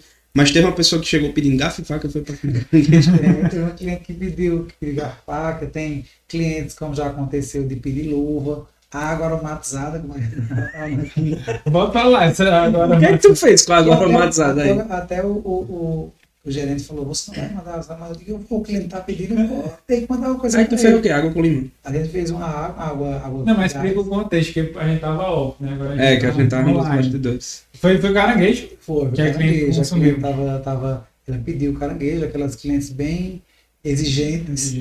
E no final ela falou que precisava de uma água para lavar as mãos e, e que, e perguntou se tinha como conseguir uma água aromatizada. Sabe? Eu acho que não sei se ela não queria ir no banheiro. E o garçom veio falar comigo que tem como. Tem, porque rea- mas realmente existe. Mas eu fico pensando, onde foi que ela fez essa higienização? Na, na própria mesa? A gente mandou o, o, o depósitozinho, bonitinho, com água, eu coloquei água com gás, umas rodelas de limão siciliano e tal, ela lavar as mãos. Isso acontecia antigamente, no, no- na época de, de monarquias, aí os reis, rainhas, Ah, eles, eles, eles sempre tinham Uma caqueira com uma água boquinha ficar. com água, que era justamente, eles chamavam de- dessa água aromatizada, que eles colocavam limão, Ah. ervas e tal, e sempre Então tinha ela tem uma aula de para história. fazer. Talvez, talvez ela, ela tenha buscado inspiração lá atrás. né? Ela viu um vídeo no YouTube, aí ela deve ver um vídeo de história, aí ela Acho deve ter é, ficado né? animada. Ela disse, rapaz, pô, é aqui que eu vou dar a botada. mesmo." Acontece, como já aconteceu a do garrafa e faca, da luva também, como já pedi Pra comer caranguejo. pra comer caranguejo. São Comer caranguejo de garfo e faca. Tu, tu- tu não tem nem como, pô. A faca nem corta. Não, não faz é uma pata, é uma pata, né? Que chama? A patinha, né? Tem uma parte de dentro. Não voando. tem como você fazer, não tem, você só vai usar o garfo, na verdade você pode usar o garfo, se você viu o vídeo, tem no final, quando você vai comer a cabeça, Você tem que- que gostam que você pode colocar farofa, vinagrete e tal e comer, mas só para isso mesmo. No caso dela, não sei se era para isso. E quando ela- assim que ela pediu, ela já automaticamente pediu garfo. Diferente de nós chupando o tutano do osso da galinha. E tem pratos que, que mesmo usando o martelo, tipo o caranguejo, mesmo usando o martelinho, eu acho que o legal de você comer um prato desse é com a mão. Eu mesmo só como com a É que mão. nem pizza. Sem Pizza ninguém. se come como? Pizza Com a come com a mão. mão, pô. Coxinha, com a mão. É, eu vi um meme que era Pizza tipo. de garfo e faca é aqui, porque se você for na Itália, assim, É. outros Não restaurantes. precisa nem na Itália. Se for em São Paulo botar ketchup, maionese na pizza e comer de garfo e faca, o povo vai ter Não, mas eu vi um meme que era assim, na Itália. Aí tinha lá uma pizza bem básica com algumas É. coisas. E no Brasil. Pizza de estrogonofe, bicho. Eu vi pizza de feijoada já uma vez no cardápio. Não duvido não, deve Juro, uma juro. grande. Ó, esses dias a gente tava assistindo um vídeo de uma coxinha de 3 quilos que tem em São Paulo. Aí, beleza, a coxinha de 3 quilos, ok. Só que a mulher pediu uma coxinha pequena, normal, e começou a comer de garfo e faca, pô, uma coxinha. De garfo e faca, bicho. Sem noção. É, a galera acha que etiqueta é uma coisa e é falta de noção, Você né? Tem que ter, você tem que ter prazer. E, o- e o contato com o alimento ele é bem importante para você, como consumidor, é ter contato com certos, certos alimentos, como esse, é, é, uma coxinha, um salgado, você pegar o garfo faca. Eu acho que isso é frescura. É, falar, pode acho que é frescura, sabe? Bom mesmo você pegar a coxinha, botar muita mão É. morder, Temperar aquela com sentir- ovo. sen- Sentir aquilo ali na sua mão, custar. É o contexto geral de tudo, como a gente vinha falando de, de um produto, quando você pergunta o sabor, que eu falei, é um contexto geral. A mesma coisa é, é um produto como esse. O caranguejo tem que pegar com a mão sim, coxinha com a mão. A gente, nem- a gente tem até uma cadeira na faculdade de, de antropologia que fala sobre a questão de comensalismo e tudo mais. Sentar na mesa e como se alimentar, aquele negócio que está se perdendo, né? Da família se reunir e tudo Cara, mais. comida aqui E em a casa é uma sensação. cerimônia. E a sensação de você sentar, por exemplo, algumas coisas tradicionais. No churrasco, por exemplo, né? Que Feijoada, né? é, eu acho que tem um Já não um tem mais essa, essa que ele fala do churrasco. Da experiência do churrasco não é queimar a carne. É, o churrasco não é É nem você só colocar comer lá carne, né? ficar- Tá lá junto, né? Tá todo mundo Por junto. isso que demora. Por isso que o processo tá ali conversando. Conversa. Comer aqui em casa, tipo, hora do almoço, domingo, tem que sentar todo mundo na mesa e todo mundo come junto, entendeu? Comer é cerimônia pra as, gente. as, as- as casas que mantêm esse, esse ritmo. né? Antigamente tinha muito isso. Eu lembro quando eu, quando eu era pequeno, a gente sempre tinha horário de almoçar, horário de jantar, até o café da manhã. Meu pai sempre falava: venha tomar café depois volta para dormir. Sabe?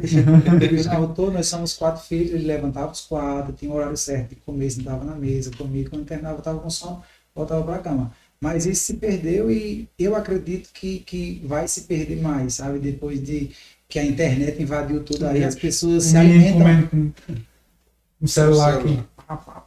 Pio, meu. Meu Vai, sobrinho, como meu sobrinho ele? de um ano, eu tenho um sobrinho de um ano que ele é muito complicado para comer, mas quer dar comida a ele. Larga o sei na frente com lá. pocoyo. Parece que meio que ele esquece o sabor, a textura, tudo Buga a cabeça dele. Ele fica, fica ligado só naquilo ali. naquilo ali. Então, tipo, quem Aí perdeu aqui. bastante, não, não se encontra mais. Ó, voltando Só para. sua. É verdade. Voltando, e eu vou perpetuar isso pra sempre. Como se perpetuar já é pra sempre. Enfim, vou levar isso pra sempre. Voltando para coisas horríveis gastronômicas. No nosso quadro aí, bizarrices gastronômicas. Sachê. Pô, eu entendo toda a questão de, de- de vigilância sanitária, mas que negócio Não, mas dá ruim pra bater um. da bexiga é sachê, pô. Tipo, maionese, maionese sachê. Ah, mas é Heinz. Tá bom, mas, Mas sachê é depende. chato, pô. Pode ser a melhor. Se botar maionese temperada dentro de um sachê, vai continuar ruim, porque sachê é chato. Você tá aqui cortando, é horrível. Ketchup maionese tem que ser no tubo. É que nem pimenta. Pimenta tabasco é bom, aquelas pimentas são É, boas, mas pimenta tem que ser aquele molhozão feito com cachaça e com óleo, que o cabelo larga É, mas É porque tem coisas que são necessárias. Sabe? É um jeito, sachê é um jeito. Sachê, na verdade, é porque É o jeito. você vai pedir um hambúrguer na sua casa, você precisa receber. vai levar Não, tipo, em um casa copinho ok, mas você vai num lugar que tem um sachêzinho Não, aqui, nesse negocinho aqui. Tá... é, eu também não concordo. Tem lugar que serve assim. O. o... Conhece o Ele dá um- Porpino em ele dá um Fortaleza? hambúrguer de três sachês do lado, ele entrega. É. Conhece o Porpino em Fortaleza? Não, Porpino não Burger. Porra, é, muito, é um dos melhores hambúrgueres que eu já comi na vida.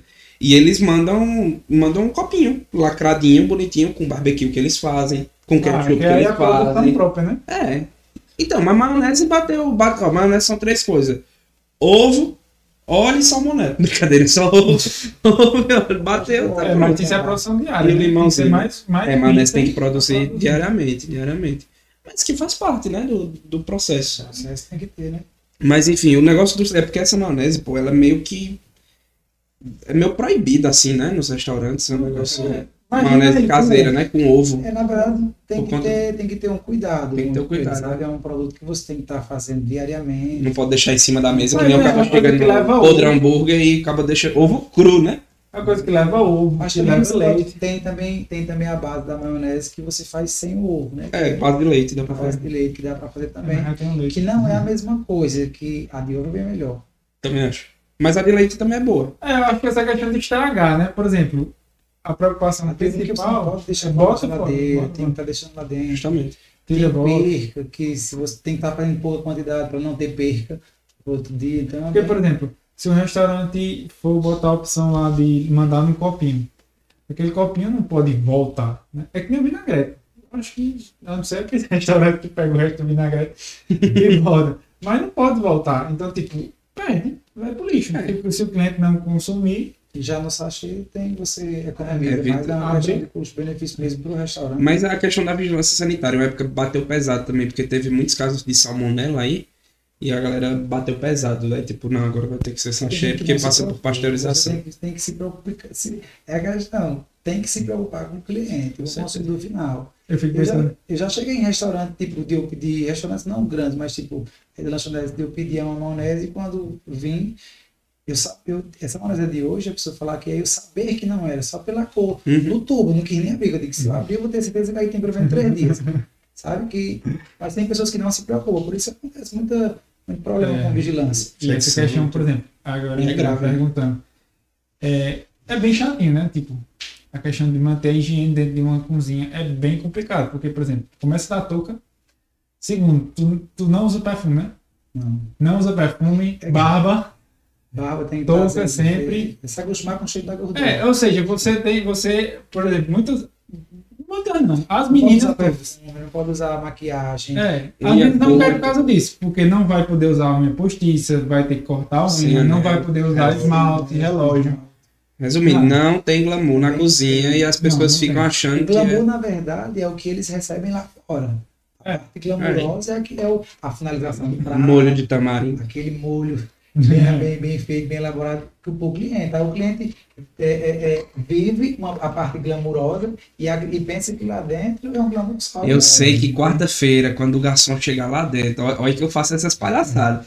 Ei, chefe, tem um rapaz ali pedindo água aromatizada pra lavar as mãos. Pode saber que sou eu. Saia já me dando uns gritos que não, vamos lá. pedir, mas o cliente, O cliente. Eu vou pedir isso, pelo amor de Deus. Eu vou querer te ver pra gente tirar a foto e dar um abraço lá rapidinho e, e cumprir minha promessa de ter ido. Apareçam mesmo, serão todos bem-vindos, podem ter certeza. Beleza, vai ser massa. É, chefe, eu quero agradecer a tua presença. Espero que você Obrigado. tenha se sentido bem, tenha ficado confortável, Sim, foi maravilhoso. A experiência foi. tenha gostado um pouquinho da comida, não chegar aos pés não, mas... Tava realmente é porque eu já tinha comido antes de sair, tava Uma com. buchadinha. Quero agradecer por você ter tirado o tempo aí, ter ficado aqui com a gente. E por esse papo tão interessante, aprendi muita coisa. Acho que mais do que cozinha sobre pessoas, sobre ser humano mesmo, que você conseguiu demonstrar isso, no que você fala a respeito do seu trabalho e a preocupação que você tem com as pessoas que vão, vão comer os seus pratos, né? Então, fico muito feliz aí pela sua presença e quero agradecer, de verdade. Obrigado por isso. Eu que agradeço pelo convite mais uma vez. Foi ótimo. Eu tava um pouco nervoso no início, mas consegui. É, todo, todo mundo. consegui fazer, fazer o que eu realmente vim fazer, porque vocês passam uma energia muito boa. Que bom. Então, Que bom. muito obrigado. Espero que a gente se veja outras vezes, não só no restaurante, mas no, por aí afora, né? Show de bola. A gente vai marcar outros dias aí, conversar, vamos fazer uns quadros diferentes pra gente bater um papo. Fazer o Masterchef Cariri aí. Tá, aguentar abrir a empresa de creme de leite. Não é verdade, a gente ficou aí com a empresa de creme de leite. Creme de leite e ladeira. e é isso, quero agradecer a você que assistiu aí até agora, agradecer também aos nossos patrocinadores, o pessoal da GM e da Três Corações, Café Santa Clara. E Thiago, agradecer a você que cuidou também aí da nossa transmissão, muito obrigado. Valeu, gente. Até mais. E agradecer a minha mãe pelo frango do KFC. Tá? Valeu, E pessoal. é isso, gente. Obrigado, chefe. Valeu. Obrigado.